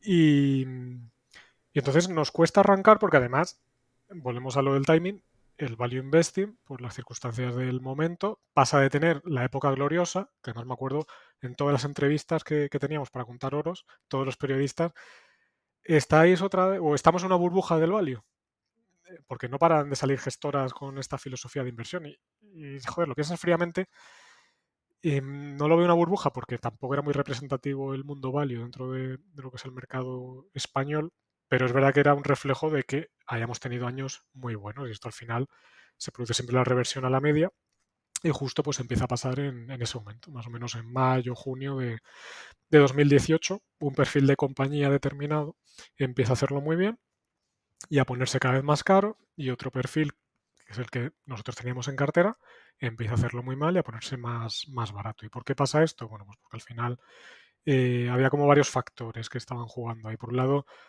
estaba Donald Trump, y había mucha incertidumbre asociada a toda esa guerra comercial que estaba manteniendo ese pulso ¿no? con, con China, cómo iba a desacelerar el crecimiento de la economía de China y cómo impactaba eso en todas las compañías cíclicas, materias primas y demás que estaban absolutamente destruidas en, en ese momento y era donde nosotros veíamos más y más oportunidades y no parábamos de invertir y entonces eso cada vez iba cayendo más. Y luego tenías el efecto eh, de los últimos años de eh, la política monetaria de los bancos centrales. al final los bancos centrales, como todos sabemos, hasta hace no tanto, pues mantuvieron esa política ultra expansiva de tipos de interés reales negativos eh, en, muchos casos y, nominales especialmente, pues no me acuerdo si el 40% de las emisiones públicas llegó a estar en terreno negativo, que es como una aberración, es que no, hay otra palabra. La mayor burbuja de la historia ha sido esa para mí, vamos, ni los tulipanes.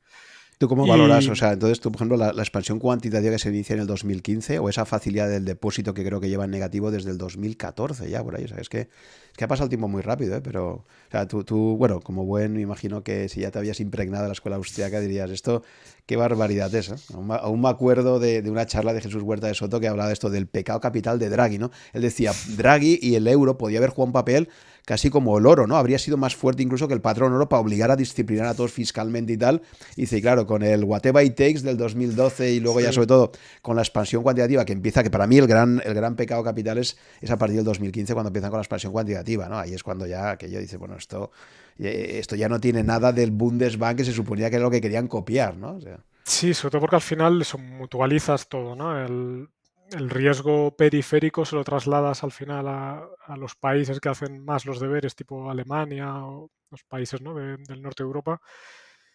Y, sí, pues eso te genera, sin entrar en los riesgos que puede tener para el euro a largo plazo, que, son bastante evidentes, y mm, te generaba distorsiones muy claras y te sigue generando en, en el mercado monetario y en el mercado de deuda. Y lo que pasaba era eso, que la renta fija, como estaba garantizada por los bancos centrales, pues a la gente toda esa liquidez que estaba amasando por la incertidumbre y demás, la iba metiendo ahí, como no generaba rentabilidad ya, pues mucha gente se veía expulsada de ese mercado y empezaba a buscar alternativas que fueran pseudobonos, vamos a decir. Entonces, bueno, primero bonos corporativos, que les ese, ¿no? El diferencial entre el bono de las empresas y la deuda pública, pues se va reduciendo más y más hasta que ya no tiene sentido eh, asumir ese riesgo y la gente pues buscaba la siguiente alternativa del escalón de arriba. ¿Y cuál era?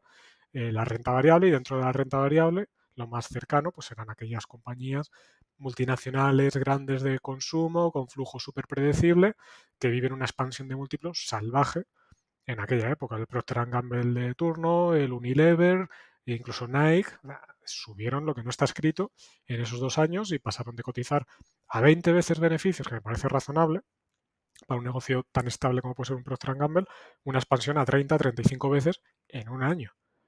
Entonces, claro, nosotros no estamos en esas compañías que son las que tiran para arriba del mercado y estamos en las cíclicas que nadie las quiere por la incertidumbre asociada a todo el tema de China y porque lo que está subiendo es lo otro y como esto se retroalimenta también, está ese componente de efecto de, rebaño, pues cada vez más barato y más barato lo nuestro, que era lo que, lo que íbamos comprando, Pues es un entorno complicado para empezar una gestora, contar lo que haces, todo el mundo es como suena muy bonito, potenciales muy altos, pero ¿dónde está la rentabilidad? Entonces, Sí, de nuevo un periodo difícil de, para empezar un proyecto, ¿no? Sí, y en cuanto a narrativas, una cosa que a veces se critica, a ver tú dame qué opinas, bueno, eres parte interesada en esto, no puede ser muy objeto, pero sí que veo que en algunas gestoras como la vuestra, que, surgen de una anterior, que se ha creado una nueva y tal, se habla mucho de, bueno, nosotros hemos tenido unas rentabilidades de tanto durante X años, pero realmente la gestora ha empezado muy posteriormente, ¿no? Entonces ese argumento de cuando me interesa utilizo la rentabilidad pasada, aunque fuera en otra gestora estrictamente, etcétera. No sé, es un arma de doble filo, ¿no? Porque es un poco como, ¿cómo medimos esto, no? O sea, eh, bueno, estabas en otro instrumento de inversión, estrictamente. Claro, aquí depende, al menos yo lo veo así, y soy parte interesada totalmente. Pero claro, nosotros en nuestro caso eh, gestionábamos estas dos mismas estrategias, una estrategia ibérica y una estrategia internacional de renta variable, desde septiembre de 2012. Nada ha cambiado. De hecho, salimos de metagestión y al día siguiente estábamos gestionando esa misma estrategia, pero en otra gestora, y de hecho la cartera era prácticamente la misma, obviamente, porque el cambio fue de un día para otro. Entonces, eh, estoy en otro sitio bajo otro paraguas, pero estoy haciendo lo mismo. Eso en ningún momento ha cambiado. Entonces yo creo que el track record del equipo gestor, si es justo enseñarlo, de yo con estos principios. Pero era exactamente, pero yo el tema que veo ahí, eh, lo digo también por ser explícito con ex Best Inverse, eh, es que el equipo ya no es el mismo. O sea, que decir que cuando tú tienes tres personas y uno se va por un sitio, dos por otro, dicen, no, hemos hecho esto, digo, sí, pero es que ahí hay una sinergia, es decir, mm, es como un equipo de fútbol, tú dices, oye, somos el Real Madrid, sí, pero si quitas a uno, pones a otro, ya no es exactamente el mismo equipo. Entonces, pues, el a lo mejor en vuestro caso, o, te vas todos en bloque, entonces sí que dices, oye, mira, somos exactamente el mismo equipo de gestión que estamos aquí, que ahora estamos allá, vale. Pero cuando hay cambios en el equipo, la composición del equipo, en vuestro caso, el equipo al completo se marcha. Sí, por eso siempre decimos que somos el equipo gestor con el récord más largo. en este caso, en vuestro caso, la trazabilidad creo que es, más. perfecta, ¿no? Claro, claro. ahí, sí que creo que es menos cuestionable, efectivamente. Yo lo veo así en otros casos ya digo, es que a veces se cuenta esto y digo, sí, pero es que, pero es que no eres exactamente el mismo equipo antes, ¿sabes? Sí, es verdad que la filosofía es la misma y, demás, pero, bueno, no es tan puro, ¿no? Es más debatible, estoy contigo. Vale, entonces te pilla, o sea, el inicio, el inicio de Oros es, eh, a nivel de storytelling de cara a nuevos, es tremendo, ¿no? Sí, porque además eh, empiezas a contar dónde inviertes y, y, claro, venimos de un histórico en el que ¿qué nos había funcionado? Compañías medianas y pequeñas europeas, fáciles, poco seguidas, un Corticera Morim, eh, un grupo, un grupo Guilam, una empresa francesa que hace, que hacen bases, ¿no? Cosas Vidrala, o sea, cosas que todo el mundo entiende, muy sencillas, que lo hacen muy bien esos años. Eh, pasamos también en aquella época a tener plataformas tecnológicas que van muy bien, pero claro, en este momento las plataformas tecnológicas prácticamente no tenemos nada, ya teníamos un 8%, 7% del fondo, porque la expansión de múltiplos pues ya no, no, lo veíamos. Y cada vez tenemos más materias primas y más Hong Kong. Entonces, claro, contar a la gente que tienes uranio al 9%, eh, que tienes carbón, ¿cómo vas a tener carbón si eso no va a subir nunca? ¿No, no es que la transición energética, que tal, que igual? Eh, pues será difícil también contar toda esa, toda esa historia. O Hong Kong, ¿cómo te vas a invertir a Hong Kong? ¿Qué sabes tú de compañías asiáticas? Todo eso está ahí, pero bueno, al final mm. te ciñes a tu proceso donde crees que aportas valor y, tu conocimiento te lleva y, por eso teníamos aquello, pero... ahora, que mencionas... Se te queda la cara un poco hasta de tonto, ¿no? Ahora que mencionas lo de, lo de Hong Kong, eh, ¿qué te parece? O sea, una cosa que me sorprende, por vosotros Japón no, no lo habéis tocado, ¿no? Prácticamente a nivel de inversión. Bueno, Japón solo en aquella época de, que te digo, 2000. Sí, por eso te digo que ya tienes esa experiencia previa, pero que, por ejemplo, pues eh, fondos como el de Marga Rigasai, ¿no? Que han hecho esa apuesta tan fuerte por Japan Deep Value y tal. Eh, ¿Por qué no te acaba? ¿Por qué, por qué Hong Kong sí, por ejemplo? ¿Y, qué, hay en Japón que no te acabe de convencer? O no sé si es pues simplemente por un tema de, elección territorial. Primero hay un tema de, del idioma que, es, que, es, que es muy relevante, porque es que a ver, no quiero decir la palabra xenófobo porque, porque no quiero decir eso, pero, pero son muy nacionalistas, son muy poco abiertos, es muy difícil encontrar información de las compañías, al menos que vemos baratas, en, inglés siquiera. Hablar con ellos, históricamente, eh, para nosotros siempre fue imposible. Eh, la gestión de capital. Y eso, y eso con Hong Kong, ¿no? Porque aunque, bueno, el inglés sí, pero al final no deja de ser otra cultura. Otra, ¿no? ¿no? has notado? Bueno, claro, una cosa es Hong Kong y otra cosa es China, ¿no? Es, es, que es eso. Una cosa es cotizar en Hong Kong y, empresas que ni siquiera a veces tienen el negocio en China, mm. con, Japón, que es Japón, y dentro de Japón. E, el, tema de... Y luego, perdona, eso, la gestión de capital, en, que es verdad que dicen que va cambiando un poco, pero yo no lo veo. de, acumulan caja, la amasan, que también nos pasa en alguna de Hong Kong, ¿eh? y, no la ponen a, a trabajar, y claro, luego hay una cultura también allí a nivel de país que no, no entendemos, no son productivos. Japón no es lo que era en los 80. Eh, me acuerdo, pues, mi compañero Alejandro estuvo en, en Japón hace unos años de, viaje, cuando estábamos ya en Oros, y nos contaba, dices que hay un restaurante al que fui, eh, estaba el clásico parking donde te, te, dejaban el, te aparcaban el coche, dices que había cinco personas trabajando para aparcar el coche. ¿Pero qué sentido tiene? ¿Cómo no tener la tasa de desempleo que tienen siempre al 4? Pues es que esa cultura no es, no es de productividad. Entonces todo eso va en contra de los accionistas al final. Y pues eso, hay muchas cosas que dices, ¿para qué me voy a meter aquí si tengo muchas barreras que y no cumplen prácticamente nadie nuestros principios de, inversión? Y por eso pues Japón lo, lo hemos tendido a evitar. No te digo que a lo mejor nos lo replantemos en algún momento, pero hoy no. Muy bien. Vale, pues entonces, pero Hong Kong curiosamente sí, que también nos queda muy lejos, pero ¿tenéis algún analista allí? algún eh, Porque claro, el problema de invertir tan lejos siempre es esto, ¿no? Es hasta qué punto realmente... Si ya aquí en España te cuelan pescanovas, pues imagínate allí en, Hong Kong. Es aquí donde me las cuelan, no, a, ver, aquí hay, hay dos cosas. Es verdad que hemos evolucionado como inversores en, en Hong Kong y también ellos como empresas cotizadas han evolucionado mucho. Aquí la pandemia pues tuvo muchas cosas malas, pero una buena es que se ha abierto muchísimo la gente a, contar la empresa a través de Teams o de Zoom. Tienes mucho acceso ahora que antes no tenías a, los equipos directivos y, eso es un plus a la hora de entender por qué deciden lo que deciden, que muchas veces te puede chocar un poco, lees en un informe anual porque has tomado esta decisión, no consigues hablar con ellos y, ya dices, ¿qué hago? ¿Me quedo aquí o me voy? Pues ya poder hablar con ellos y que te lo cuenten es otra historia. ¿no? Y, lo que te decía, eh, antes de contarte nuestra evolución, que creo es interesante como inversores en Hong Kong, si nos vamos a ir a invertir allí, tiene que ser en negocios que sean fáciles de entender, que tengan muchos años de historia detrás, que estén dentro de lo posible eh, a nivel operativo muy bien gestionados y luego en gestión de capital, al menos que no tomen decisiones que destruyan valor para los accionistas. Esta es la parte que hemos ido evolucionando y que, y que ahora te cuento. Y muchas veces esto ni siquiera lo encuentro en, en España, en compañías grandes, por no dar nombres, pero compañías grandes del IBEX, es que no tengo ni este acceso ni entiendo los negocios tan bien porque no me dan la información en las cuentas como puedo entender una compañía cotizada en Hong Kong. Y además el regulador hongkonés es bastante, bastante más estricto, a mi entender, que, nuestra propia CNMV. Entonces, la información que te dan en general es bastante transparente. De hecho, es tan transparente que muchas veces nos pitaban cosas de operaciones vinculadas de eh, la empresa está alquilando un edificio del presidente de, de, la entidad, que ahora ya es más fácil ver en las cuentas españolas también que te pongan este tipo de información, pero hace unos años yo en España no lo veía y en Hong Kong siempre lo, lo he visto. ¿no? Y luego lo que te decía, eh, sí que hay una aproximación que hemos cambiado a la hora de invertir en compañías hongkonesas, además de que cumplan estos requisitos de negocios fáciles, bien gestionados y obviamente que estén baratas, y es la pata de gestión de capital. Nosotros, cuando invertimos en una compañía, nos gusta que reinvierta en el negocio, que lo haga más fuerte y, cuando ya no puede reinvertir más en el negocio, ese exceso de caja, pues lo dedique a la alternativa que genere más valor para el accionista. Eso puede ser un M&A que pueda tener sentido, que eso casi nunca va, a pasar, porque bueno, por definición un M&A es algo bastante eh, mayor tamaño en relación a la caja que generas, entonces más esporádico, vamos a decir, o si no, eh, si estás barato, como creo que estás, porque soy accionista, que recompres acciones propias, ¿no? Es la mejor alternativa que queda.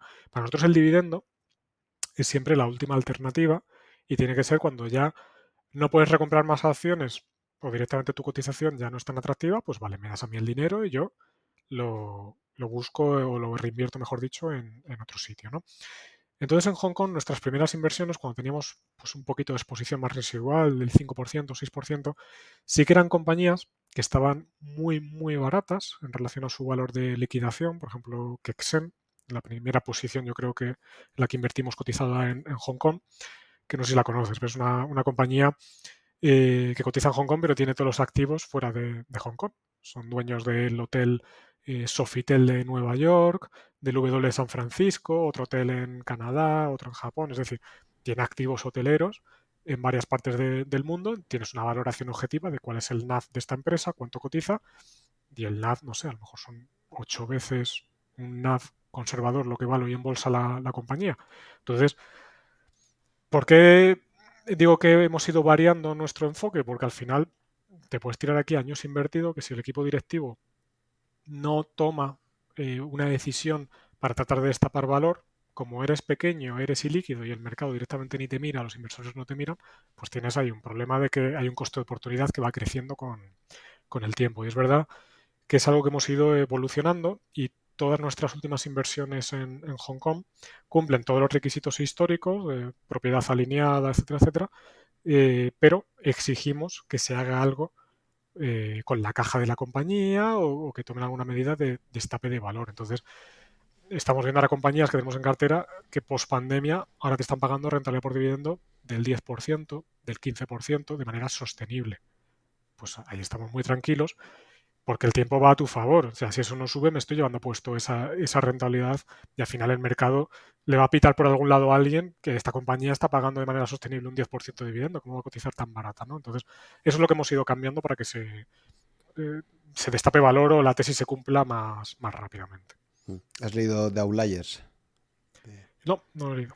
Lo digo porque justo es un libro que está totalmente centrado en esto, ¿no? La gestión de capital y que... Ah, de Outsiders. De Outsiders. sí, perdón, eso, de Outsiders. Sí, de Outliers es el otro, el de... el otro. Sí, sí, sí, el de las 10.000 horas sí, y tal. Sí, sí, lo he leído, claro. De Outsiders, ¿no? Que decían que es justo esta tesis, ¿no? Y bueno, eh, hace muchísimo énfasis ahí de tanto gestor fantástico como Jack Welch, ¿no? Tan mítico como General Electric, si lo ves desde el punto de vista de la gestión de capital, no era tan bueno. La creación de valor para el accionista es al final lo que importa y no... Exactamente. Y ese, ese fuego que le pone me pareció interesante. Ha sido uno de los libros que más me ha gustado en los últimos años, ¿no?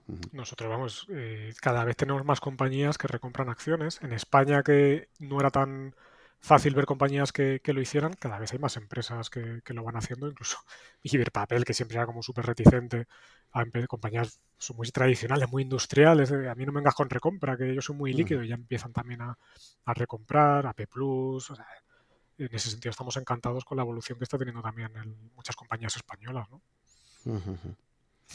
Muy bien. Vale, pues eh, cuéntame un poco más eh, en esos primeros años en Oros, eh, si modificáis en algo vuestra forma de invertir, un poco cómo, cómo os organizáis a partir de la experiencia previa que teníais, ¿hacéis algunos cambios o básicamente seguir la misma estrategia de inversión, el mismo proceso de toma de decisiones? O sea, cambios a nivel de cartera, pues el mercado es un poco el que te va mm. orientando dónde están las oportunidades y eso te obliga también pues a reciclar conocimiento, a aprender más y es verdad que las materias primas y las cíclicas Nunca habíamos tenido prácticamente nada en, cartera, quitando un poco el cobre, pues eso, en los años 2000, creo recordar, 16 o por ahí, que, estaba muy, muy claro el tema, que invertimos en Antofagasta, Freeport McMoran y demás. Pero, eh, claro, lo que te decía antes, esa divergencia, eh, la llamábamos la gran divergencia, porque es las compañías que subían y las que bajaban, y claro, las oportunidades estaban casi todas concentradas en materias primas. Entonces, eso fue un periodo de mucho reciclaje de conocimiento, de, de aprender y estudiar mucho y, mirar sectores que te podían llevar tres, cuatro meses mm, solo aprender cómo funcionaba la, industria. El uranio, me acuerdo, pues me tiré tres, cuatro meses aprendiendo antes de que invirtiéramos en ninguna compañía, porque al final no, no conocíamos nada. O con el carbón, pero bueno, al final todo eso se va retroalimentando, te dando una foto que al final es muy similar en todas las materias primas de cómo esa transición energética tan desordenada y caótica y esa falta de inversión en todas las materias primas iba a generar cuellos de botella y, eso fue lo que nos animó a ir invirtiendo y siempre esto es relevante, ¿no? Con un foco puesto en eh, no meter la pata. Si voy a invertir en, que aún así la metimos, y no te cuento en cuál.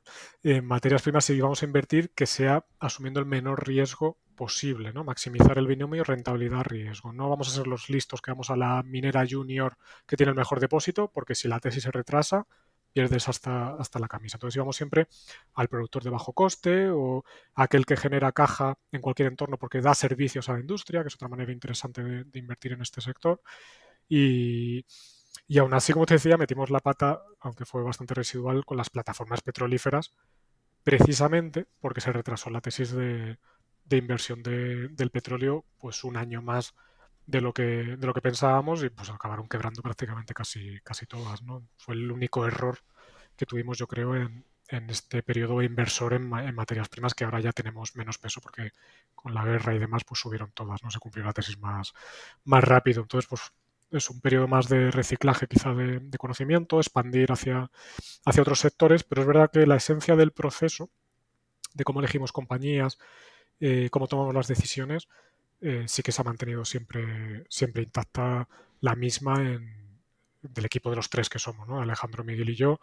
Eh, siempre, por contarte un poco así rápidamente, el proceso empieza que uno de los tres se mira una compañía que hemos decidido eh, previamente que puede tener sentido, ¿no? Siempre tienes un, pues un wishlist, una lista de ideas en el tintero que puede cuadrar en algún momento. A veces, pues pasan dos, tres años hasta que se pone a tiro esa empresa y bueno, discutimos, ¿tiene sentido? Pues el gestor que no está mirando nada empieza a analizar esa compañía y a plasmar pues todo el análisis que hace en, un Excel, pues contando todo lo que hace el negocio, su historia, eh, su histórico de, números, de decisiones de gestión de capital, o sea, todo lo que puedas imaginar de la industria de un negocio que podamos meter, lo, escribimos, lo plasmamos ahí, llegamos a una valoración, a una tesis de inversión y cuando termina eso, pues nos avisa con un correo a los otros, eh, lista para revisión, potencial teórico por ahora de, tanto. Eh, vale, cuando ya termine, ya me la miro. Y esto es importante porque siempre cuando uno se mira la idea está como muy caliente de, joder, que esta está muy clara, quiero que la miréis ya. Y está bien también que se enfríe un poco los ánimos. Entonces suelen pasar unos días y ya los otros dos eh, se miran o nos miramos cada uno por nuestra cuenta ese Excel tranquilamente. Pues a lo mejor te tiras una mañana o, un día entero, depende de la complejidad o de si es nuevo el sector o lo que sea la, la tesis. Y tratamos de aprender o tocar los ángulos que no sea esta persona o este gestor no vio y tratar de matar un poco la, tesis, ¿no? Eh, eh, mira, yo no pago tanto por esta empresa, yo creo que este ROE no es tan sostenible como lo pintas, eh, vamos a poner un múltiplo más bajo o, lo que sea. Y, hacemos ese debate también siempre por escrito, porque así evitas un poco el dejarte llevar un poco las emociones, el yo me miro la tesis y vosotros no queréis ahora invertir, todas estas cosas que por mucho que nos conozcamos, pues a lo mejor por dentro sí que te quedas un poquito más tal porque estos no se dan cuenta de lo que yo estoy viendo, entonces enfría mucho los ánimos, hace más objetivo todo el proceso, también lo hace mucho más largo y, pesado, pero yo creo que minimiza mucho los, riesgos, porque al final llegas a un consenso, a una valoración, eh, tiene un potencial, comparas con lo que tienes en cartera y eso es muy rápido. Esto lo metemos al 3, eh, reducimos esta, que tiene menos potencial, o sacamos esta y, ya está. En ese sentido, esa parte es la, lo que es la gestión pura, es muchísimo más rápido que, todo el proceso de análisis de, la compañía. Quizás esto nos pueda diferenciar de muchas gestoras porque sí que somos los tres los que, los que decidimos. Yo soy director de inversiones, pero como siempre digo, es un cargo heredado de metagestión, no, no quiere decir que, esté por encima de ellos, ni mucho menos. Entonces, con que uno de ellos no diga que no, no, no va adelante. Hace falta total unanimidad, ¿no? Sí, lo que pasa es que es verdad que es un proceso dinámico, no es de primeras que te diga alguien que no. O sea, si vas a empezar a mirar esa compañía es porque los tres hemos creído que tiene sentido mirarla. Luego, o el que la está analizando inicialmente se da cuenta de que no es tan barata como, como pensábamos, yo que sé, una petrolera, un ejemplo muy tonto. Es que no hayamos visto este pasivo que tiene de, commissioning, ¿no? de restauración de cuando deje de operar ahí y si lo metes ya la valoración no es tan atractiva, vamos a dejarla en el wishlist y si cae un poco pues la miramos. Pues cosas que a lo mejor en el inicio se te escapan, pues ahí pueden, pueden surgir, ¿no? O más, se producen más ajustes una vez que pasas todo ese proceso de conocimiento de la empresa en la parte de la valoración, pues eh, es que yo esos márgenes no me los creo tanto, vamos a ser un poquito más conservadores por aquí o en el crecimiento y, es un poco más por ahí, pero frontalmente, después de todo ese proceso, que alguien diga no se invierte, yo creo que no, no ha pasado. O sea, es que ya es un proceso que va un poco de la mano todo. Em, a la hora de invertir, supongo que juega un, papel clave, lo has comentado un poco, el precio objetivo. ¿no? Eh, hay, una cierta controversia sobre esto de fijar un precio objetivo y hablar de explícitamente de una expectativa de revalorización. ¿no? Creo que en vuestro caso es a tres años vista, ¿no? un poco el horizonte temporal que ponéis ahí. Sí en un entorno tan incierto e impredecible como, como son los mercados, el, ir a fijar un precio objetivo y hablar incluso explícitamente los informes y tal de una expectativa de, revalorización, esto es una cosa que empezó haciendo Bestinver y que luego han seguido haciendo ellos y que vosotros de alguna forma también sabéis un poco esta metodología, ¿no? Pero sí que sé que hay bastante gente que es bastante crítica a la hora de poder explicitar ese, ese potencial de revalorización, ¿no? Hacerlo como un, punto fijo ahí que... ¿cómo, cómo, cómo, lo ves tú esto y por qué lo, lo seguís aplicando? Yo creo que es el dato más importante de mm. todos y es la brújula que tiene que guiar al final nuestras decisiones de inversión y también lo que va a orientar al partícipe de cómo de atractivo es invertir en, nuestros fondos en, cada momento.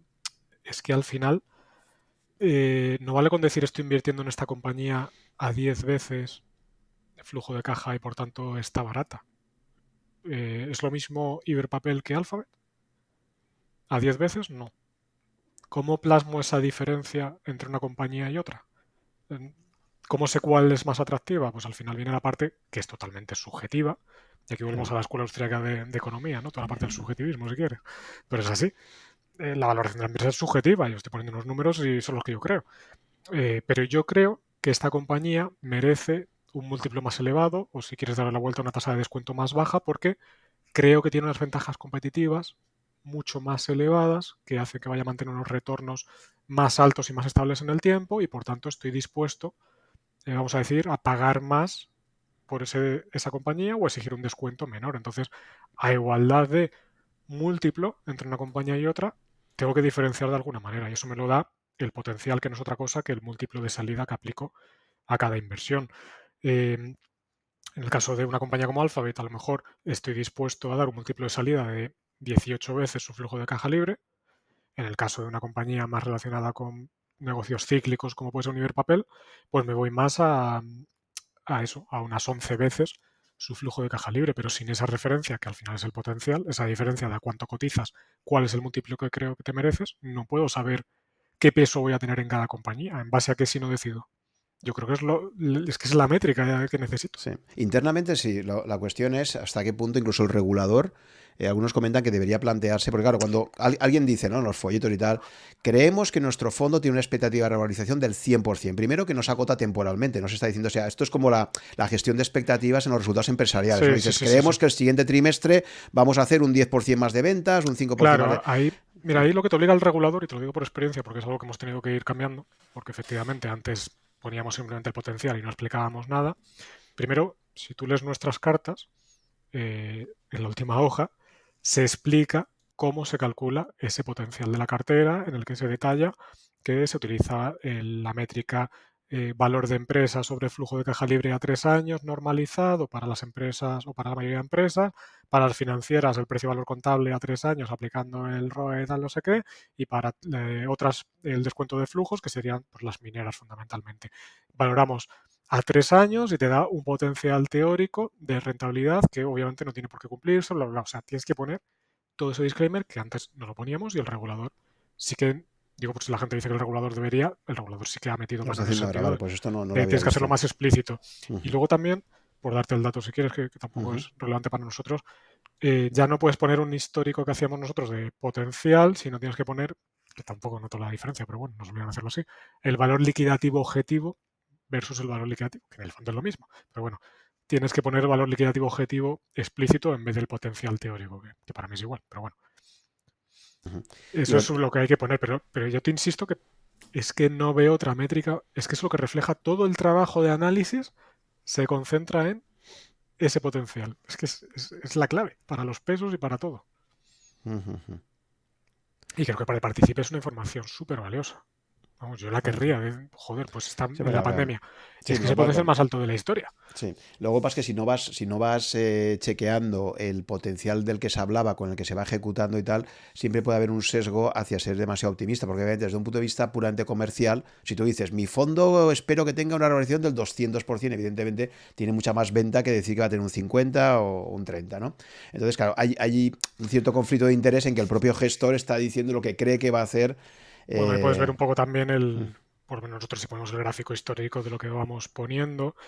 Eh, de hecho, solemos, en algunas presentaciones lo compartimos. Es interesante, en la cartera ibérica se, nota más, más claro, en potencial versus liquidez que tiene el, el, fondo, que yo creo que es incluso más relevante.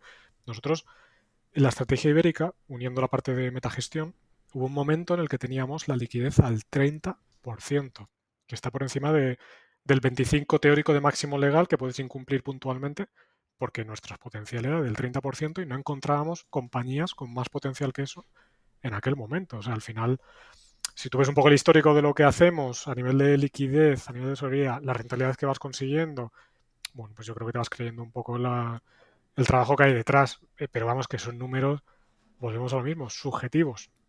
Eh, nadie está diciendo que eso se vaya a cumplir. Sí que tengo muy claro que refleja el atractivo que tiene la cartera en, cada momento. Y pues, los últimos años, por las circunstancias de que el value investing tuvo el peor periodo de la historia, y eso salió en el Financial Times y en varios sitios, la muerte del value investing, te ponía el gráfico de ciento y pico años, como nunca había tenido un periodo tan malo contra otras estrategias, y nosotros que lo estábamos viendo que era así, pues claro, después de todo ese periodo, eh, ahora viene un poco la venganza del value, de potenciales muy altos y todavía atractivo para los próximos años, porque entendemos que tiene que producirse esa reversión a la media de esta estrategia. Vale, eh, lo que comentabas de las plataformas petrolíferas, esto fue por el tema de la pandemia y, obviamente la caída que hubo tan fuerte del precio del petróleo. y ¿Cómo gestionasteis eh, ese cisne negro que, bueno, tal vez dice que no lo es, pero eh, yo creo que pocas personas nos podíamos imaginar en, enero? Yo, yo, en febrero, ya, yo en febrero ya la, verdad es que ya decía, esto vamos a acabar mal. Yo, en febrero te diré también que teníamos la despensa de casa hasta arriba de, cosas, pero fíjate que veía eso pero luego a nivel de gestión tampoco decía, ¿qué toco? Pues tampoco sabías hasta qué iba a durar. Pues en, mi día a día tomé la precaución de ya prepararnos por si acaso nos confinábamos, porque ya veía lo que estaba pasando en otros países y, el margen de seguridad, ¿no? Pues teníamos ahí la cocina hasta arriba de, cosas por si acaso. Pero sí. pero sí, ese periodo, pues fíjate, lo viví con relativa tranquilidad. O sea, a nivel de negocio no, no lo vives con tanta tranquilidad, aunque sí que nuestros socios financieros pues nos daban la palmadita de apoyo, ¿no? En plan de, oye, aquí tranquilos, ¿eh? que nosotros confianza plena y lo que necesitéis y aquí aguantamos lo que haga falta.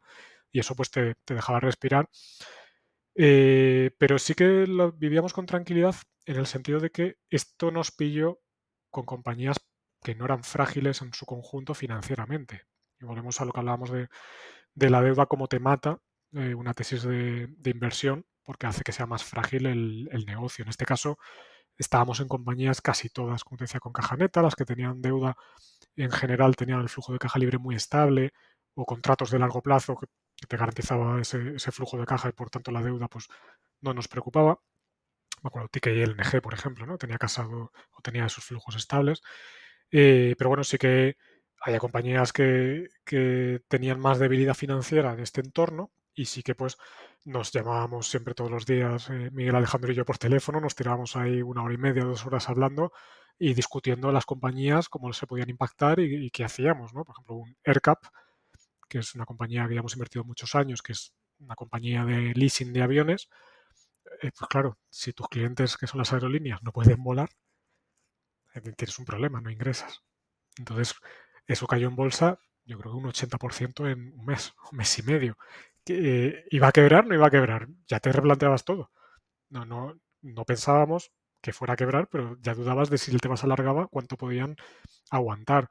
Y sobre todo, pues ajustabas, eh, por ejemplo, el sector acero inoxidable. Teníamos Autocumpu y Aperam. Pues Aperam no tenía un perfil financiero agresivo, Autocumpu sí, salimos de Autocumpu, nos metimos en esa posición, la, rebalanceamos a Aperam. Y aquí las plataformas petrolíferas, efectivamente, entre que la tesis de inversión, por el tema de China, la incertidumbre por el lado de la demanda no se estaba cumpliendo y en la pandemia, que fue el, remate absoluto, pues claro, al final las compañías no nos parecía en su momento que estuvieran endeudadas porque tenían casada la deuda con el valor de los activos, pero si tenías un problema de liquidez del copón porque no podías pagar esa deuda o refinanciarla porque nadie te refinanciaba, un poco como el sector bancario.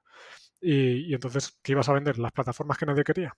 Pues es que todas quebraron o pseudo quebraron. Nos quedamos al final con self-drilling, la única que mantuvimos, y nos ha ido muy bien. Ha multiplicado ya por, no sé, 30 o 40 veces desde, desde ese momento, pero una posición muy, muy residual. Pero bueno, el error ese fue de timing y endeudamiento que no supimos ver, que si llegaba un entorno de estrés tan salvaje, pues eso sí, sí era deuda, aunque no nos parecía en ese momento que tuvieran problema.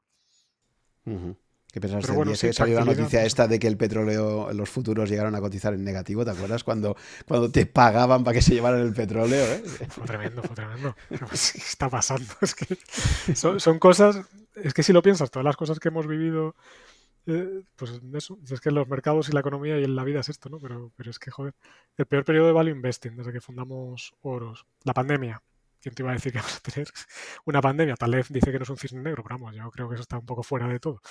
Eh, una guerra, que, en este caso, tristemente, o no sé cómo decirlo, sí que nos benefició a nuestra cartera porque teníamos muchas materias primas. Eh, pero bueno, son cosas que no esperas que vayan a pasar y, acaban pasando y bueno, pues te vas adaptando y, aprovechando ¿no? de las oportunidades y, demás. Vale, y llegamos, tenéis un, año 2021 tanto en el Fondo Internacional como en el Iberia eh, muy bueno, recuperáis ahí, conseguís después de de ese primer año tan duro de pandemia. Eh, Además, aunque sea anecdótico, termina primero el fondo ibérico también en su categoría, que era algo que desde Metagestión no habíamos tenido, que es verdad que un año da igual, no es una lotería, pero oye, que nos quiten lo mm. bailado, ¿no? que queda marketing al final. Un 26 y medio, ¿no? Veo que hacéis en el 2021 en el ibérico y un 37,6 eh, también eh, en el internacional, en el 21.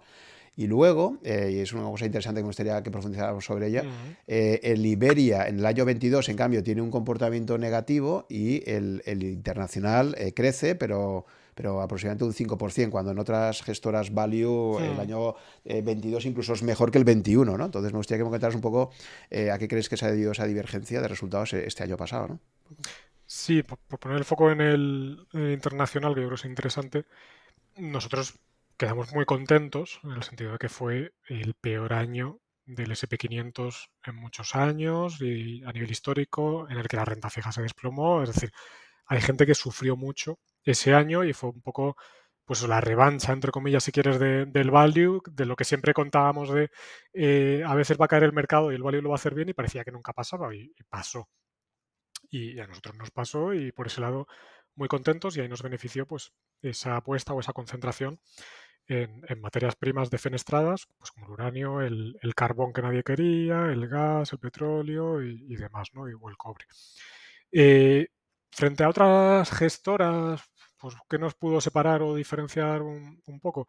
En algunos casos, tener menos materias primas incluso, por venir a la cabeza valor, ¿no? que, siempre para mí es el referente, o, en nuestro caso nos perjudicó particularmente esa exposición a, Hong Kong, porque al final, con los confinamientos, pues eh, compañías de restaurantes que tenemos en cartera, como Tampalas o, Agisen, pues la gente no puede ir a tu restaurante, aunque es verdad que fueron capaces de reinventarse un poco con el, con el delivery y demás para llevar a la gente la comida a, las casas y eso te compensó un poquito. Pero claro, es que es un entorno, eran confinamientos duros, no eran como, no eran blandos como, como en otras economías. Entonces nos afectó bastante en, en la cartera y nos restó rentabilidad que si no hubiera sido bastante más, más elevada. Sí.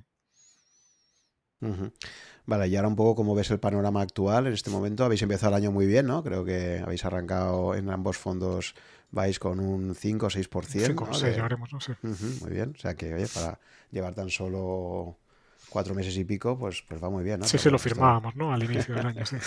sí, bueno, e, esto también pasa, ¿no? Yo creo que hay gestoras que van mirando mucho la foto de final de año, ¿no? Tú has hablado bastante del tema del ranking y tal, y es verdad que comercialmente tiene su papel, ¿no? Entonces, es una lotería absolutamente. Pero verdad que... que muchas, muchas gestoras eh, toman decisiones de inversión un poco para ver. O sea, si tú ya llevas un buen año y dices, oye, me voy a proteger ya porque en la foto así ya me aseguro que no salgo mal, tal, ¿no? No, vamos, yo. Ah, gestoras, yo no me meto en el sector bancario que mm. desconozco. Bueno, y de hecho yo creo que haya cambiado, porque ya sí que conozco gente que trabaja en gestoras de bancos y, está cambiando el tema para bien.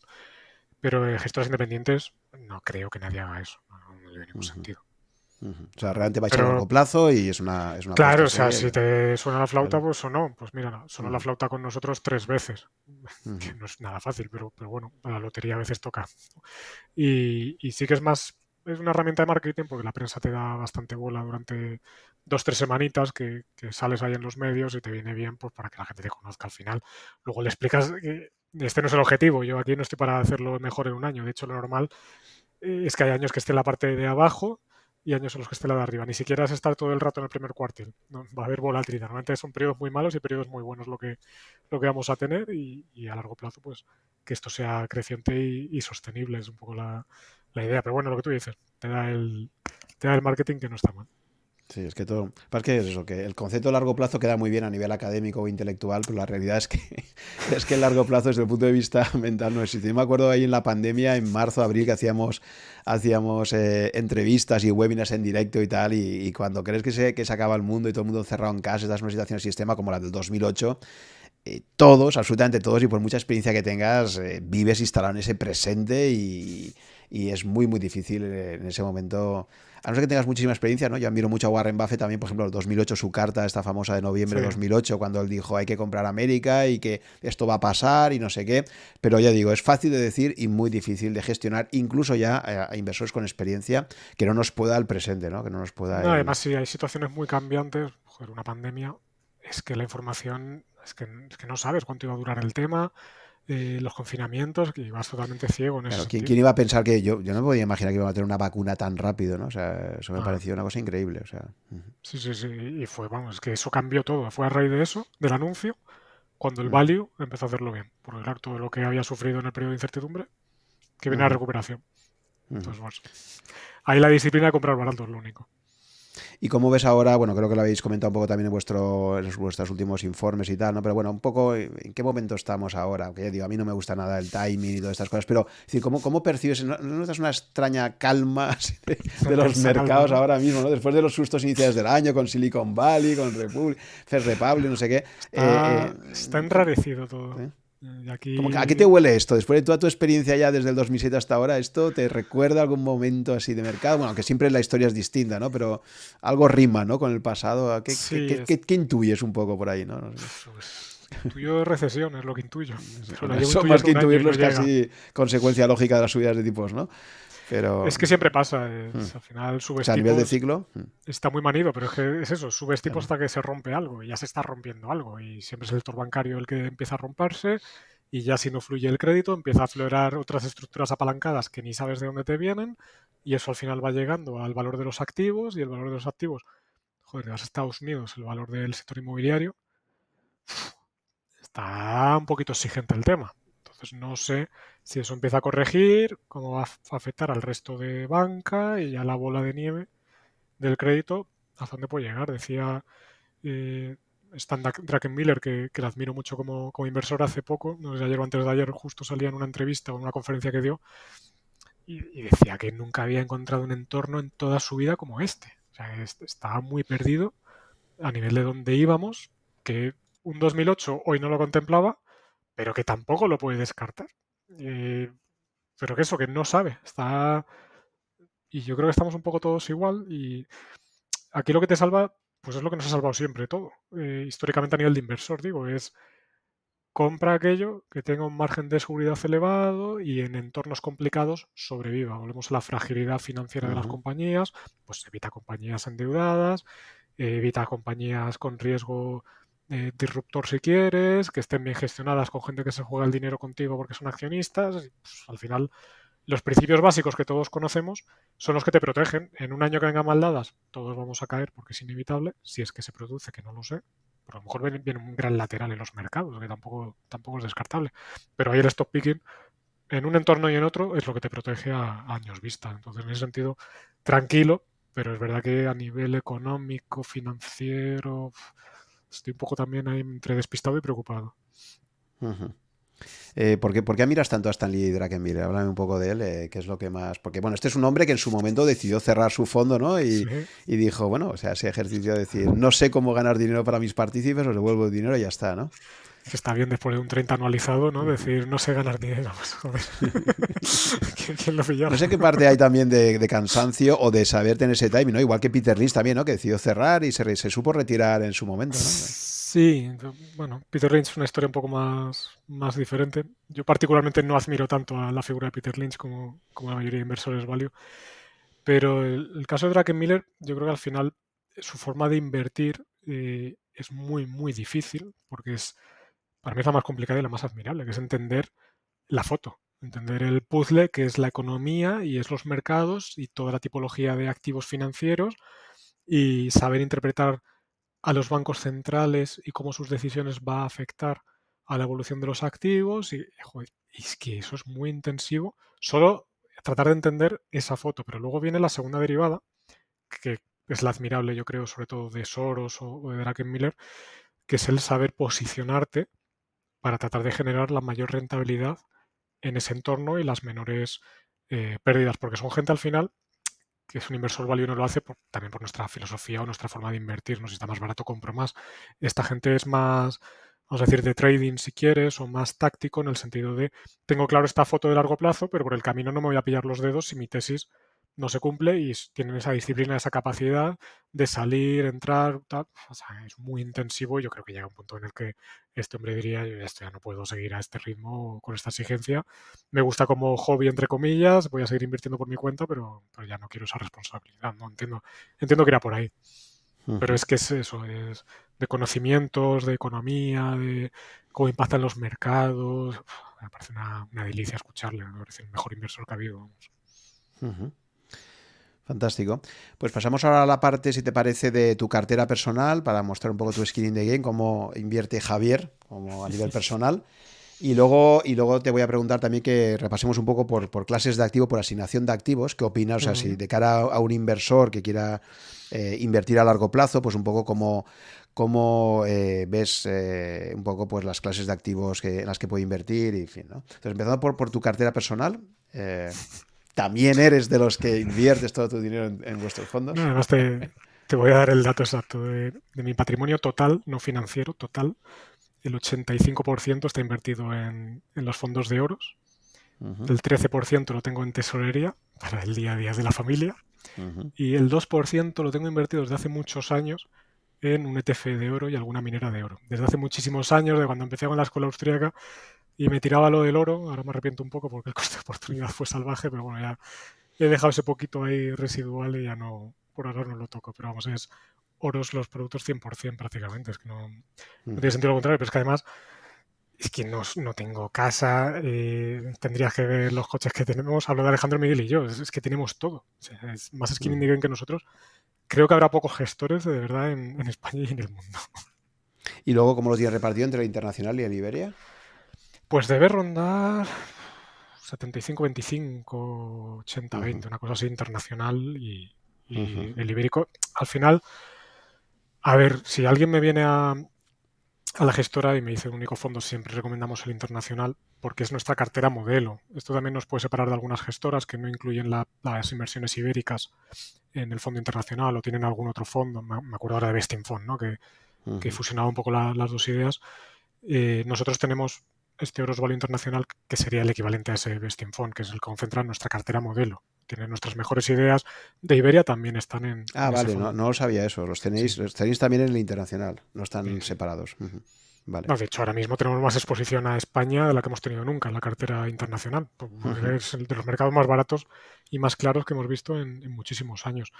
Y, y, bueno, sí que nosotros, obviamente, como gestores, pues vamos a tener siempre exposición a Oros Boliviria y porque al final las rentabilidades están ahí también. O sea, históricamente hemos conseguido un 12% anualizado desde 2012 en la cartera internacional y cerca de un 10,5% en la cartera ibérica, que, también está muy, muy bien. De hecho, creo que la cartera ibérica, objetivamente, eh, somos los mejores en, ese plazo, con lo cual, bueno, pues lo hemos hecho bien y tiene sentido tener algo también en esa cartera siempre.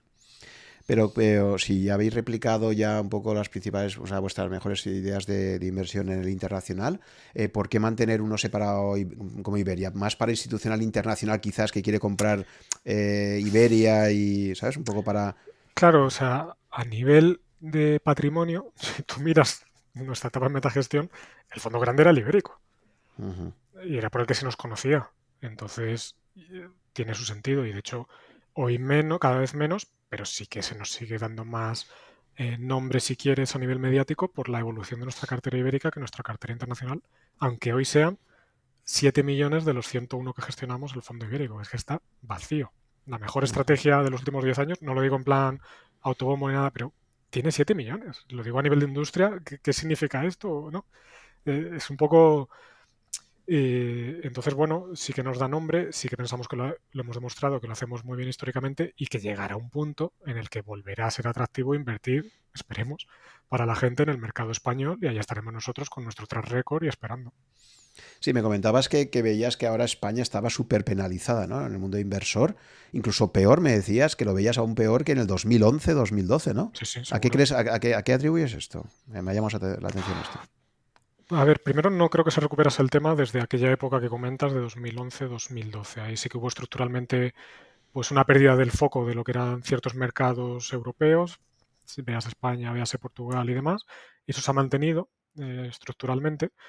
Y luego, pues también tenemos un entorno jurídico y político en los últimos años que no anima a nadie, no anima a los de fuera, y ya no empieza a animar a los de dentro, que es todavía más duro. O sea, hemos visto el caso de Ferrovial, hemos visto el otro día a Ismael Clemente eh, diciendo que aquí ya no va a meter más dinero él en España con, con Merlín. Pues son declaraciones muy, muy duras y que te dice mucho de cómo es el entorno ahora mismo en, eh, a nivel institucional, de seguridad jurídica, de regulación, incertidumbre. Pues es que no quiere nadie. Entonces, eso te genera mucho, mucho ruido y compañías globales, porque cotizan en España, pero son globales, como un AP Plus, como un, eh, yo qué sé, un Elecnor me viene a la cabeza, están reventadas las, valoraciones. Que, pero es que es lo que. Merlin, de hecho, la tenéis vosotros en cartera, creo, ¿no? Sí, sí, la tenemos. de las principales posiciones, pues tengo un descuento sobre Ismael, el Ismael es todo un personaje. Voy a ver si lo traigo al podcast porque vamos, es una merece, merece la pena, joder, seguro que es, es un tío que habla, habla claro de verdad y un tío campechano, me parece un tío fantástico. Me, encanta, no sé, leído o escuchado, escuchado las conferencias de resultados cuando algún extranjero le pregunta algo, joder, pega unas sobradas. Con toda la razón, pero Sí, sí, además eh, aplica el sentido común, me lo dice todo tal cual y. Da igual.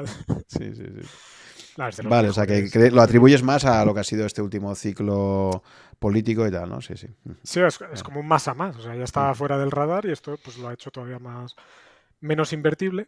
Y, y luego, joder, hablas con la gente y, y todos, ¿por qué crees que el mercado español está barato? Ya tengo aquí con otros institucionales cuando charlamos y tal, y siempre decimos, ¿cuánto tienes tú invertido en, España? Y dice, nada. Digo, pues, ya te has contestado. ¿Por qué me preguntas?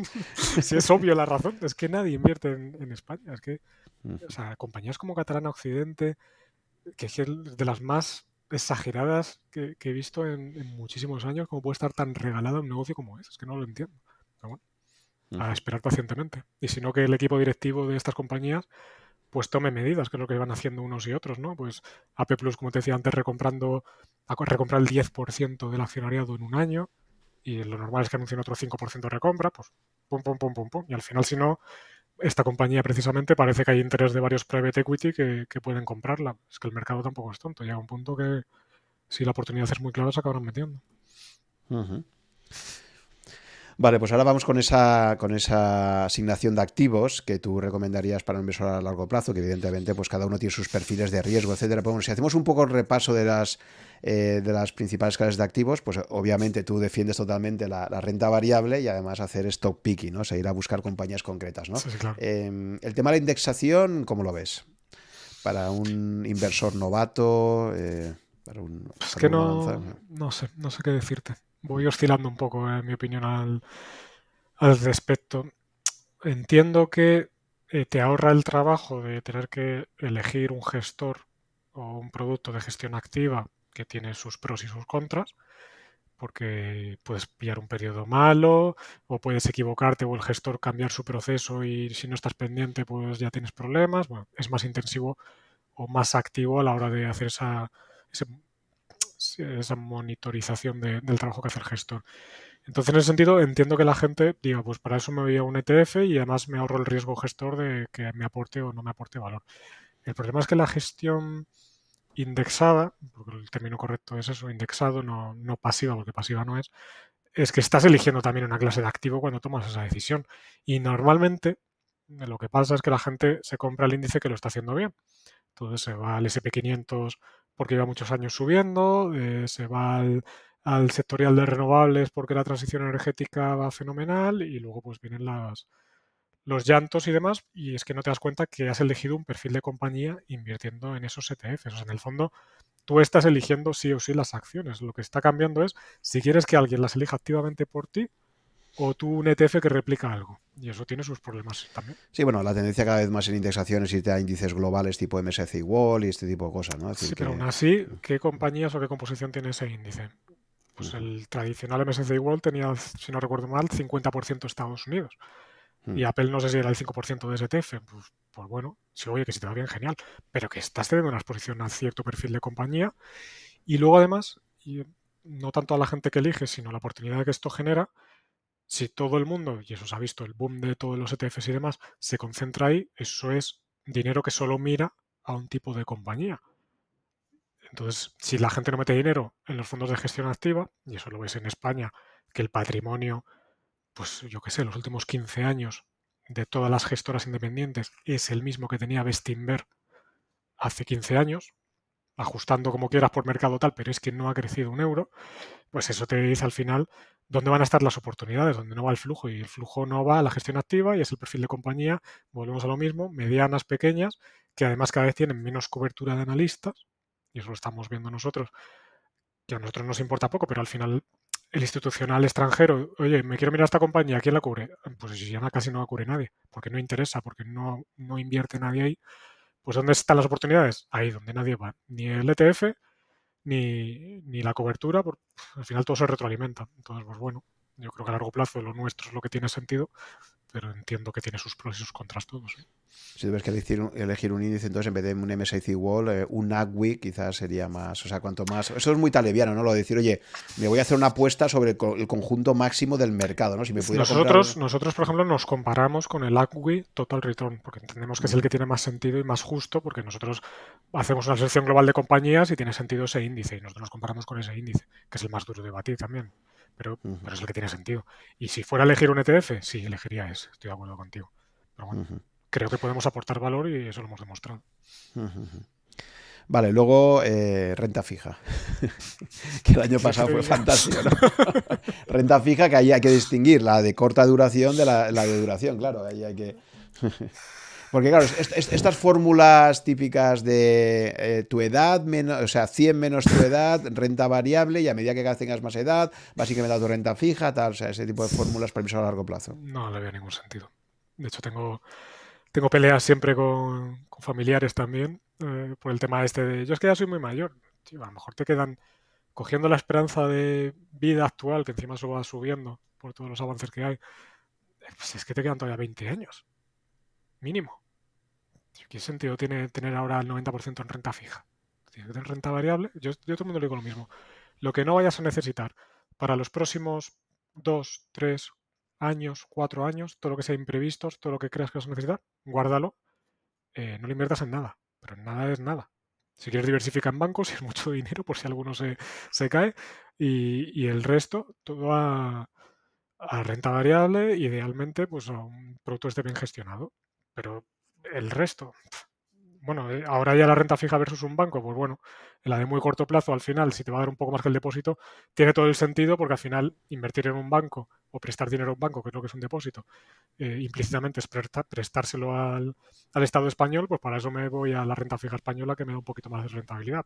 Es que es Guatemala o Guatepeor, es que es un desastre el tema. De todas formas, ¿crees que la señal que ha dado Estados Unidos eh, salvando todos los depósitos de Silicon Valley Bank eh, es una señal también que se va a mantener en Europa y que aunque formalmente por encima de 100.000 euros, ¿no? porque eso también es una cosa de cultura financiera que mucha gente ni siquiera sabe, ¿no? que hasta 100.000 euros supuestamente está cubierto por el Fondo de Garantía de Depósitos, que ya veríamos luego hasta dónde puede llegar. ¿no? obviamente tiene mucho menos fondo. Como venga la bola de nieve, como está pasando, pues ya deja de ser eso, obviamente. Exacto. pero... hay un problema ahí muy claro de, de riesgo moral que es uno de los problemas del sector bancario. De hecho, en, nuestra última carta trimestral explicaba un poco los tres pecados del sector bancario, endeudamiento, descalce de plazos y, riesgo moral. Y, mientras no cambie todo el apoyo institucional implícito y explícito al sector bancario, pues nos vamos a encontrar con estos episodios de, crisis bancaria que, pagamos entre todos. Entonces, bueno, eh, ¿hacia dónde va la tendencia de la garantía de depósitos? Pues tristemente no va hacia atrás es que no deberían estar garantizados los depósitos. Es que esto a la gente le puede chocar, pero es que tú estás prestando el dinero al banco, es lo que estás haciendo.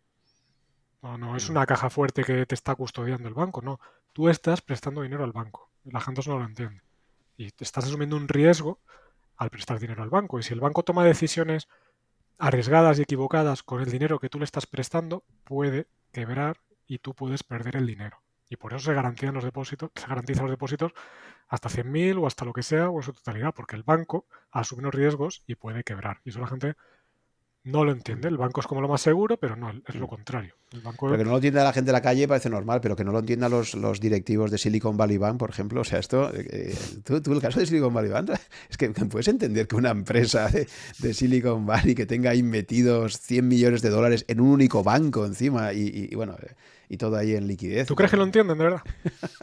¿De verdad tú crees que se meten y, No, yo creo que no lo entienden. ¿Mm? La gente no se plantea de hecho, es que hay economistas, joder, ¿quién era? Sin criticar, ¿no? Creo que era Luis Garicano eh, hace unos meses, cuando Larry Summers eh, decía el problema de la banca es el de siempre, el asset liability mismatch, ¿no? El descalce de plazos. y, comentaba Garicano que no, que precisamente, y esto lo defiende muchísima gente, el sector bancario hace esa labor necesaria de arbitrar esos plazos porque si no, no se prestaría el, dinero, ¿no? Y ahí podríamos dedicar un podcast entero a ver por qué eso tiene sentido o no. Entonces, es que también hay mucha gente que cree que tiene sentido lo que hacen los bancos y no se plantean los riesgos inherentes de, esa política, ¿no? Y luego está el Silicon Valley Bank. Es verdad que asumieron, en ese caso particular, de repente un riesgo salvaje en el peor momento posible, porque como no generaban rentabilidad con los activos que, tenían y les entraba tanto depósito y no podían prestar dinero, dijeron, pues venga, vamos a invertir en, renta fija al 1%. Suben los tipos y zasca, ¿no? se acabó el, el chiringuito, se te cae todo. Pero es que no...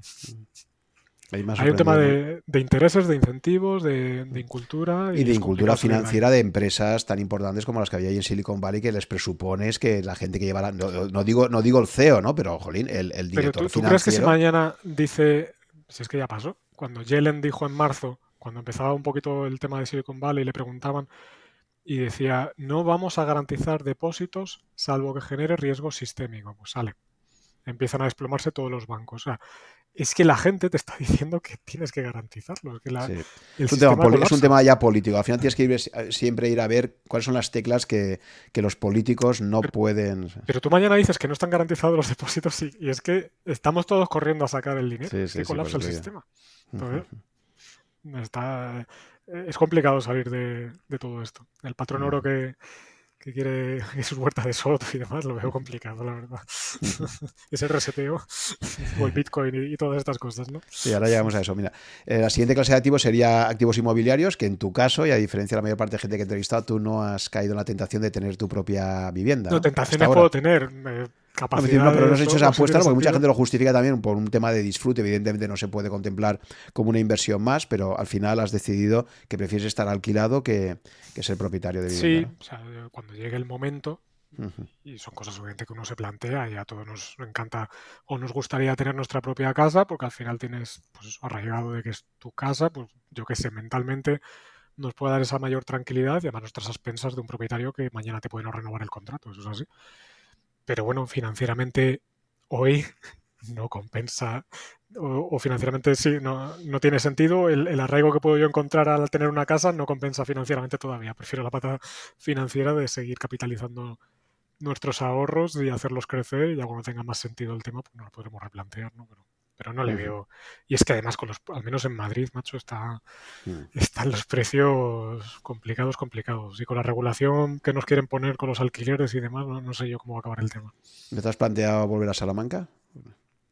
No, porque al final está todo aquí. Ah, mi familia está aquí, ah, mi mujer, mis hijos están en el colegio, mi mujer trabaja aquí y el sector es que está en Madrid. O sea, es que en España no tiene sentido otra plaza. Un poquito Barcelona, pero cada vez menos. No, no puedes estar fuera de Madrid. Pero realmente para tu labor eh, podrías estar. De hecho, muchísima gente ahora está trabajando en remoto, ¿no? Eh, muchos bueno, yo, yo teletrabajo bastante de eso. Sí, O sea, que el hecho de estar en Salamanca, pues bueno, porque decir, una cosa es la función comercial que tiene que salir a presentar. Sí, pero bueno, esa función comercial, el equipo gestor también tiene parte siempre de, de mm. tener que estar en las reuniones, porque al final la gente. Eh, hay algunas reuniones en las que no les importa que vaya, vamos a decir, el comercial a contarle un poco lo que hacemos, a actualizar y demás, pero a la hora de la verdad casi todos quieren que vaya al menos uno de los gestores a contar lo que hacemos y, demás. Y luego las compañías para las reuniones, que también está bien venir de vez en cuando, vienen a Madrid. Es verdad que cada vez es menos necesario, te, te doy la razón, pero bueno, de irme a una ciudad pues a lo mejor no me iría tampoco a, Salamanca. Mi mujer es de Las Palmas, lo mismo planteo ah, Las Palmas antes, casi tengo playa. Ya te has cansado de, mucho frío y mucho calor, ¿no? Exacto. ya, ya, ya, ya. Vale, y siguiendo con las clases de activos, tenemos el oro, que sí que ahí sí que aún estás invertido, por lo que has dicho, ¿no? Con lo cual presupongo que sí que es una clase de activo que te parece interesante, ¿no? En su momento. A ver, en su momento lo veía más, más interesante. Sí que le veo el sentido, ¿no? Como, lo veo como un seguro, vamos a decir, ¿no? Cuando vienen maldadas y el sistema empieza a sufrir tensiones, pues los activos reales lo hacen bien y uno de los activos que por excelencia históricamente lo ha hecho bien es el oro, bien sea porque históricamente fue dinero, bien porque es escaso, no sé cómo llamarlo, pero bueno, es verdad que históricamente ha tenido un mejor comportamiento o te ha protegido al menos de, la inflación. Entonces, pues bueno, para mí puede tener sentido algo residual, tampoco una cosa exagerada, ¿no? Y, sí que eso es un seguro, porque el coste de oportunidad como inversión, al menos en mi caso todos estos años, ha sido muy elevado comparado con lo que tengo en los fondos, que es ese 12% anualizado y a lo mejor el oro los últimos 10 años, pues no sé qué habrá dado. Y las mineras ni te cuento, que están encima en la parte más, más baja, ¿no? Entonces, bueno, entiendo que se invierta en oro, yo tengo esa parte residual, con lo cual eh, tiene sentido para mí, pero, pero tampoco en plan talibán de hay que tener el 10% de la cartera en oro o el 15%, ni mucho menos. Entonces, lo de la, lo de la cartera permanente no te acaba de convencer, ¿no? La de la cartera. ¿no? Prefiero tener la flexibilidad de, poder moverme. Y ya por último, eh, Bitcoin. Porque claro, tú, tú, estabas en el Instituto Juan de Mariana, entonces cuando ahí se hablaba mucho de Bitcoin, 2012, 2013, ¿no? Fuisteis uno de los pioneros en, sacar el tema. Sí, aunque te diré que no lo veía con mucho interés el tema en aquella época, era más como, ¿qué, es esto? No? un poco no lo entendía, no sabía lo que era y sigo sin entender realmente cómo funciona Bitcoin. Entiendo la esencia, si no, si no tocan nada, como dice un amigo mío, si si el japonés nos ha guardado algo por la puerta de atrás y de repente nos cambia las reglas del juego y la oferta ya no son 21 millones, pues ese riesgo a lo mejor está ahí, no, no lo sabemos. Eh, parece que no. Pero, pero bueno, me, le veo mucho interés pues a nivel filosófico de qué es el dinero, eh, más para entender el dinero, ¿sabes? El por qué podría llegar a ser un buen dinero o no Bitcoin, pues todo eso me, me llama la atención. Creo que no sería buen dinero porque creo que la oferta limitada tiene su problemática de que es deflacionaria, pero esto ya es irnos un poco ya por, por las ramas, pero, pero bueno, me gusta, por ejemplo, el, el que ayuden determinadas economías eh, donde te pueden congelar tus ahorros o una crisis con control de capitales, yo que sé, un Venezuela, una Argentina, en países de África, que la gente tenga esa vía de escape, pues incluso con esta ideología ¿no? Eh, liberal y, demás, pues bueno, pues, me encanta que surja este tipo de, iniciativas, ¿no? Pero bueno, hay recomendarlo como inversión nunca lo recomendaría. De recomendar una de todas las criptodivisas y demás, solo veo sentido a Bitcoin porque creo que es la que está mejor montada. El resto es un poco todo más libre albedrío, ¿no? te van cambiando las reglas del juego por el lado de la oferta y, siempre puede haber problemas de otro tipo también. La verdad es que, bueno, estás un poco en la línea de la mayor parte de gestores, profesionales que conozco. Creo que Mérito Quintana, de los que he entrevistado, es el único que, que se ha estudiado. También es una cosa que comentaba de Mérito, que estoy de acuerdo con él, y es que es verdad que, que yo creo que lo honesto aquí es decir, mira, no lo estudia a fondo, ¿no? no porque porque el mm. problema que tiene Bitcoin es que, es que para meterte en él, pues como para entender el ciclo, la teoría del ciclo austriaco, hay que destinarle tiempo, como para entender una compañía, ¿no? Tú al final dices, oye, yo elijo mi universo de compañías en las que voy a posiblemente invertir, me las voy a estudiar y eso exige una dedicación, un tiempo y tal, ¿no? Entender Bitcoin exige también bastantes horas de estudio y... Sí, pero aún, así, y estoy con, con él en esto, que hay que entender el funcionamiento y demás para ver realmente las bondades que puede tener en cualquier entorno, que al final el tema es ¿Para qué quieres tener Bitcoin? ¿Es para ganar dinero, el vehículo de ahorro, o es para proteger tu dinero si en algún momento llega el apocalipsis nuclear? Pero a lo mejor no quiero tener tampoco Bitcoin porque es que a lo mejor me pongo en plan bruto, quiero tener armas, yo qué sé, si hay un apocalipsis de, ese estilo. Em, es que yo no sé cuánto puede llegar a valer Bitcoin. O sea, me gusta como, como idea y ojalá le vaya bien pero no sé si merece cotizar a 20.000 dólares, a 5.000 o a un millón. Es que no tengo ni idea. Y todos esos modelos que te pintan el millón ese o lo que sea, eh, no veo ninguna esencia económica detrás que te, que te dé ese dato. Igual que el oro, hay gente que te dice que debería estar en 15.000 dólares la onza si volvemos a las reservas bancarias, las reservas de oro que había antes de que Roosevelt la liara y demás. No sé, no sé. Que depende de muchos factores que no controlamos. Para empezar, la demanda. Muy bien, y ya entrando a la recta final, eh, vamos a lecturas. Eh, o contenidos eh, audiovisuales que te parezcan especialmente, que a ti personalmente te hayan, te hayan influido muchísimo, te hayan gustado y te hayan marcado un poco como inversor, ¿no? Entonces, inversor, ¿no? Como inversor, sí, al final es skin in the game, o sea, incluso te diría, la, la, regla de oro es el que has releído, ¿no? El que has vuelto a subrayar no, después. No he releído ningún libro. porque el interés compuesto de la relectura lo tenemos muy subestimado, ¿eh? Es curioso. Fíjate, libros críticos y cógetelos y los vuelves a echar una ojeada, a veces encuentras cosas muy interesantes, ¿sabes? Eh, esa segunda capa. Sí, o sea, releer párrafos, vamos a decirlo bien, releer párrafos y releo párrafos, ¿no? De Taleb, por ejemplo, de, Antifrágil, pues algunas cosas de la convexidad y todo esto, sí que me gusta a vez en cuando releerlo para, o en su día para afianzarlo, o porque lo utilizo luego en nuestras cartas para explicar algún concepto que aplicamos en la inversión, pues bueno, en ese sentido sí puedo releer algo, pero es que hay tantísimo que leer mm. que, que no me gusta releer, porque siempre encuentro, tengo un, eh, wishlist de compañías en las que invertir, de a lo mejor 15 compañías o 20 y un wishlist de libros de 300. Entonces, pues bueno, tengo un cuello de botella siempre importante en ese sentido como para, para releer. Pero bueno, centrándonos en las inversiones, no, no es fácil recomendar así varios libros. Eh, pero sí, si nos centramos a generales, no te voy a recomendar ninguno. Pero así particulares de que esto ayuda para algo que yo creo que tiene más sentido, tenemos, por ejemplo, de, Michael Mabusan, todo lo que escribe, sobre todo los, informes estos de Morgan Stanley o Credit Suisse, eh, son estupendos, pero tiene también varios libros, he leído varios y particularmente uno que me ha gustado, que además tardé en leerlo, aunque ya conocía el concepto, por eso no, no me animaba a leerlo, es el de Expectations Investing, es como invertir en base a las expectativas que hablábamos antes de que descuenta el mercado. Y es una herramienta muy útil para valorar una empresa. Él te explica en ese libro cómo valorar una empresa de manera normal. O sea, yo tengo que hacer mis asunciones de crecimiento de ventas, márgenes, a qué tasa eh, qué tasa de descuento aplico a los flujos, etcétera. Y luego lo que tienes que hacer es una eh, inversión del proceso, invertir el proceso de inversión, valga la...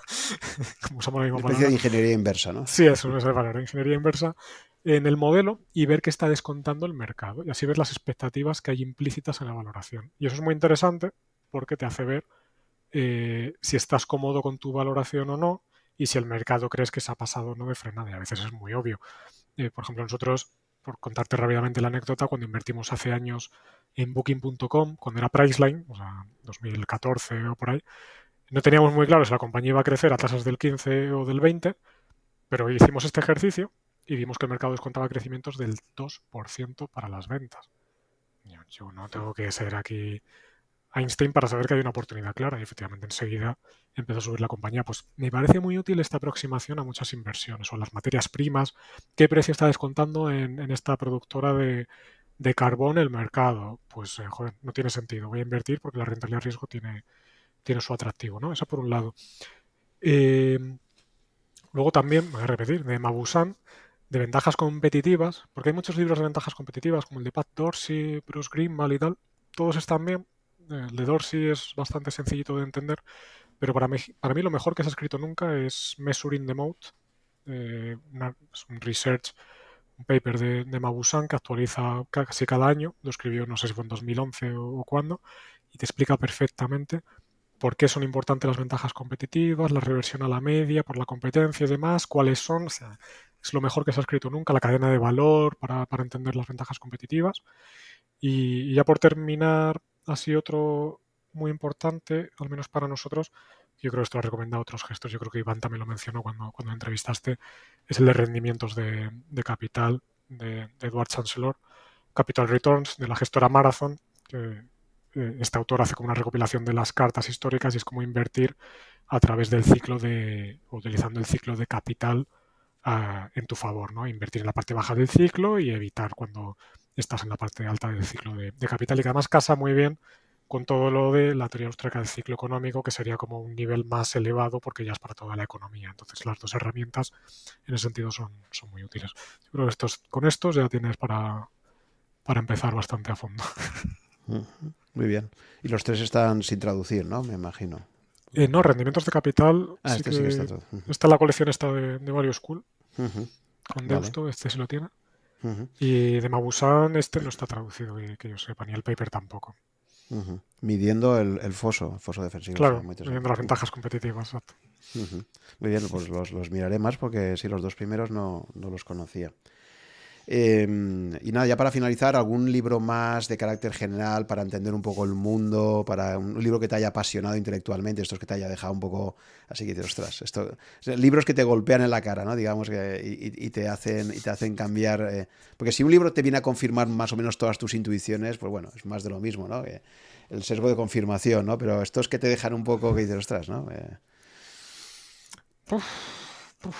es que así como muy general, porque por temáticas te puedo decir varios, pero así no, por, tan general o aplicado a la inversión. Se te ocurran así un poco que, que, bueno, que, o sea, porque a mí uno que me impactó mucho, ya te lo dije antes, el de Huerta de Soto, porque me abrió todo el mundo de entender el liberalismo y, cómo tienen que funcionar las economías, los mercados y demás. Para mí ese sí que es un libro que, fue un antes y un después, pero bueno, te vale ese y cualquier otro libro de, de liberalismo, de rayo, o lo que sea, ¿no? Pero bueno, en tema de salud, si te vale, leo mucho y también he cambiado muchísimo mis hábitos a raíz de seguir a Marcos Vázquez de Fines Revolucionario, por ejemplo.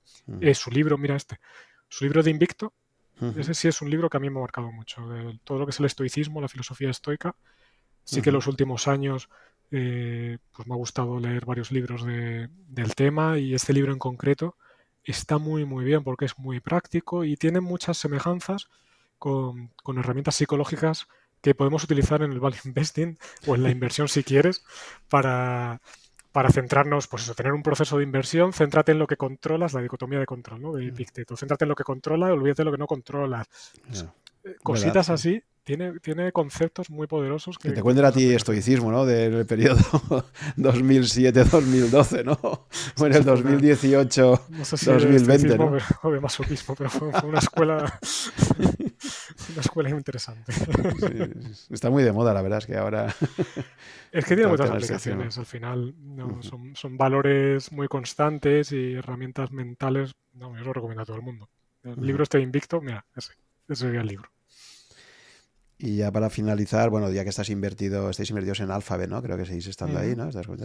Eh, ¿Cómo ves este tsunami de la inteligencia artificial? Ahora justo el, pasado miércoles Google en su Google I.O. Este ha presentado su estrategia tal. Eh, ¿Seguís confiando, sigues confiando en que crees que Alphabet lo, va a hacer? O sea, bueno, si estáis invertidos es que confiáis, ¿no? no, o sea, pero vamos, ¿cómo ves un poco esta apuesta?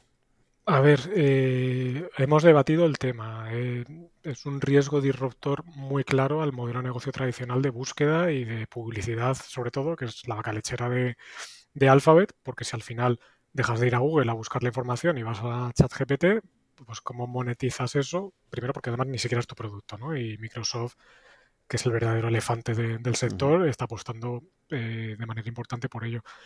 Pero bueno, contra esto que tienes, mm, creo que la compañía históricamente que más ha invertido y más ha demostrado sus capacidades en inteligencia artificial. Tienes, puedo estar equivocado, al que creo que, o al equipo que creo que son los mejores, al menos en los últimos años, en inteligencia artificial, que son Demis Hassabis y la gente de, DeepMind. En Google Brain tenías también, no me acuerdo de su nombre, pero a otro genio que ya aplicaba inteligencia artificial a todos los productos de Google. Obviamente ellos también han visto el riesgo aquí, porque si no, no empiezas a sacar la artillería, como dices, estos días, no anuncias la fusión de equipos de DeepMind y Google Brain, no cambias la contabilidad y dices que DeepMind ya no está dentro de la pata de Otherbet, sino que ya está dentro de la parte de estructura de Alphabet y que esto ya, o sea, ¿qué estabas haciendo antes entonces? ¿Sabes? Eh, es verdad que hay cositas por ahí que, que pueden llevar a esto, pero no sé, tienes un ecosistema hoy difícilmente atacable. No veo tan rápido pero me puedo equivocar, porque esto es muy exponencial y al final las disrupciones tecnológicas eh, te sueles quedar corto en, cómo crees que va a impactar, porque va todo mucho más rápido, ¿no? Pero bueno, si hay una empresa que creo que tiene capacidad para aguantarlos, precisamente Alphabet, y a las malas creo que te va a impactar en los márgenes. Y eso sí lo tenemos contemplado en la valoración, porque al final creo que hay más riesgo de voy a ganar menos dinero que antes eh, monetizando la búsqueda, al menos inicialmente, porque como, como me comentas, voy a crear un ecosistema, vamos a decir, nuevo de búsqueda a través de BART o el primo de BART o el que sea que acaben eh, poniendo por sistema en, el buscador o asistente virtual, no sé cómo llamarlo, y, pues tendrán que ver nuevas maneras de monetizar. Si consiguen que todo quede igual, pues genial. Si va un poquito a peor, pues los márgenes afectarán. Nosotros somos muy conservadores con los márgenes y entonces pues es que cotizaba otra vez a, hace unos meses a 11 veces, 10 veces flujo de caja libre de 3 años esta compañía. No, me puedo equivocar en si los márgenes van a ser estos o estos, pero, pero tenías un margen de seguridad muy importante. Es verdad que ya ha subido un 40% casi en lo que va de año, ya no está tan barata como, como hace unos meses, pero, pero bueno, al final son expectativas que metes en tus números y es verdad que el riesgo está ahí y al final es que las disrupciones tecnológicas son muy, hacer un, iba a hacer un taco, pero vamos, son muy puñeteras. sí, Y en cambio, y es la única de las FANG en las que estáis invertidos, ¿no? Sí, históricamente tuvimos Microsoft como principal apuesta durante muchos años y la otra es eso, Alphabet. Hemos estado invertidos en Alphabet de 2013 a primeros 2020 y volvimos a invertir el, el año pasado. Porque nos perdimos esa expansión salvaje de múltiplos, volvió la contracción con la subida de tipos ahí iniciamos posición y luego volvimos a incrementar pues con todo el, meneo con lo de ChatGPT y demás. Y bueno, pues, por ahora tranquilos, iremos viendo también. Muy bien, Javier, pues muchísimas gracias por esta conversación tan agradable e interesante y hasta una próxima ocasión que podamos coincidir. Un placer, Juan. He disfrutado mucho. Igualmente. Un abrazo. Un abrazo. Gracias por llegar hasta el final de esta conversación. Espero que te haya gustado y hayas aprendido algo escuchándola. Ya sabes que si estás interesado en estos podcasts, puedes suscribirte a mi blog, que está en rankia.com barra blog barra such, y ahí te iré comunicando, si estás suscrito, por correo electrónico, las novedades cada vez que se publique un podcast nuevo o que organice quizás un webinar con algunos invitados. También te agradeceré si te gustan mis podcasts que pongas un comentario o un me gusta en alguna de las plataformas disponibles tipo Apple, Evox o YouTube para ayudar a descubrirlo a otras personas con intereses similares a los tuyos. Muchas gracias por tu fidelidad, si me sigues desde hace algún tiempo y si me acabas de descubrir, espero que te resulte interesante y que puedas escuchar algunos episodios más. Nos vemos en el próximo capítulo.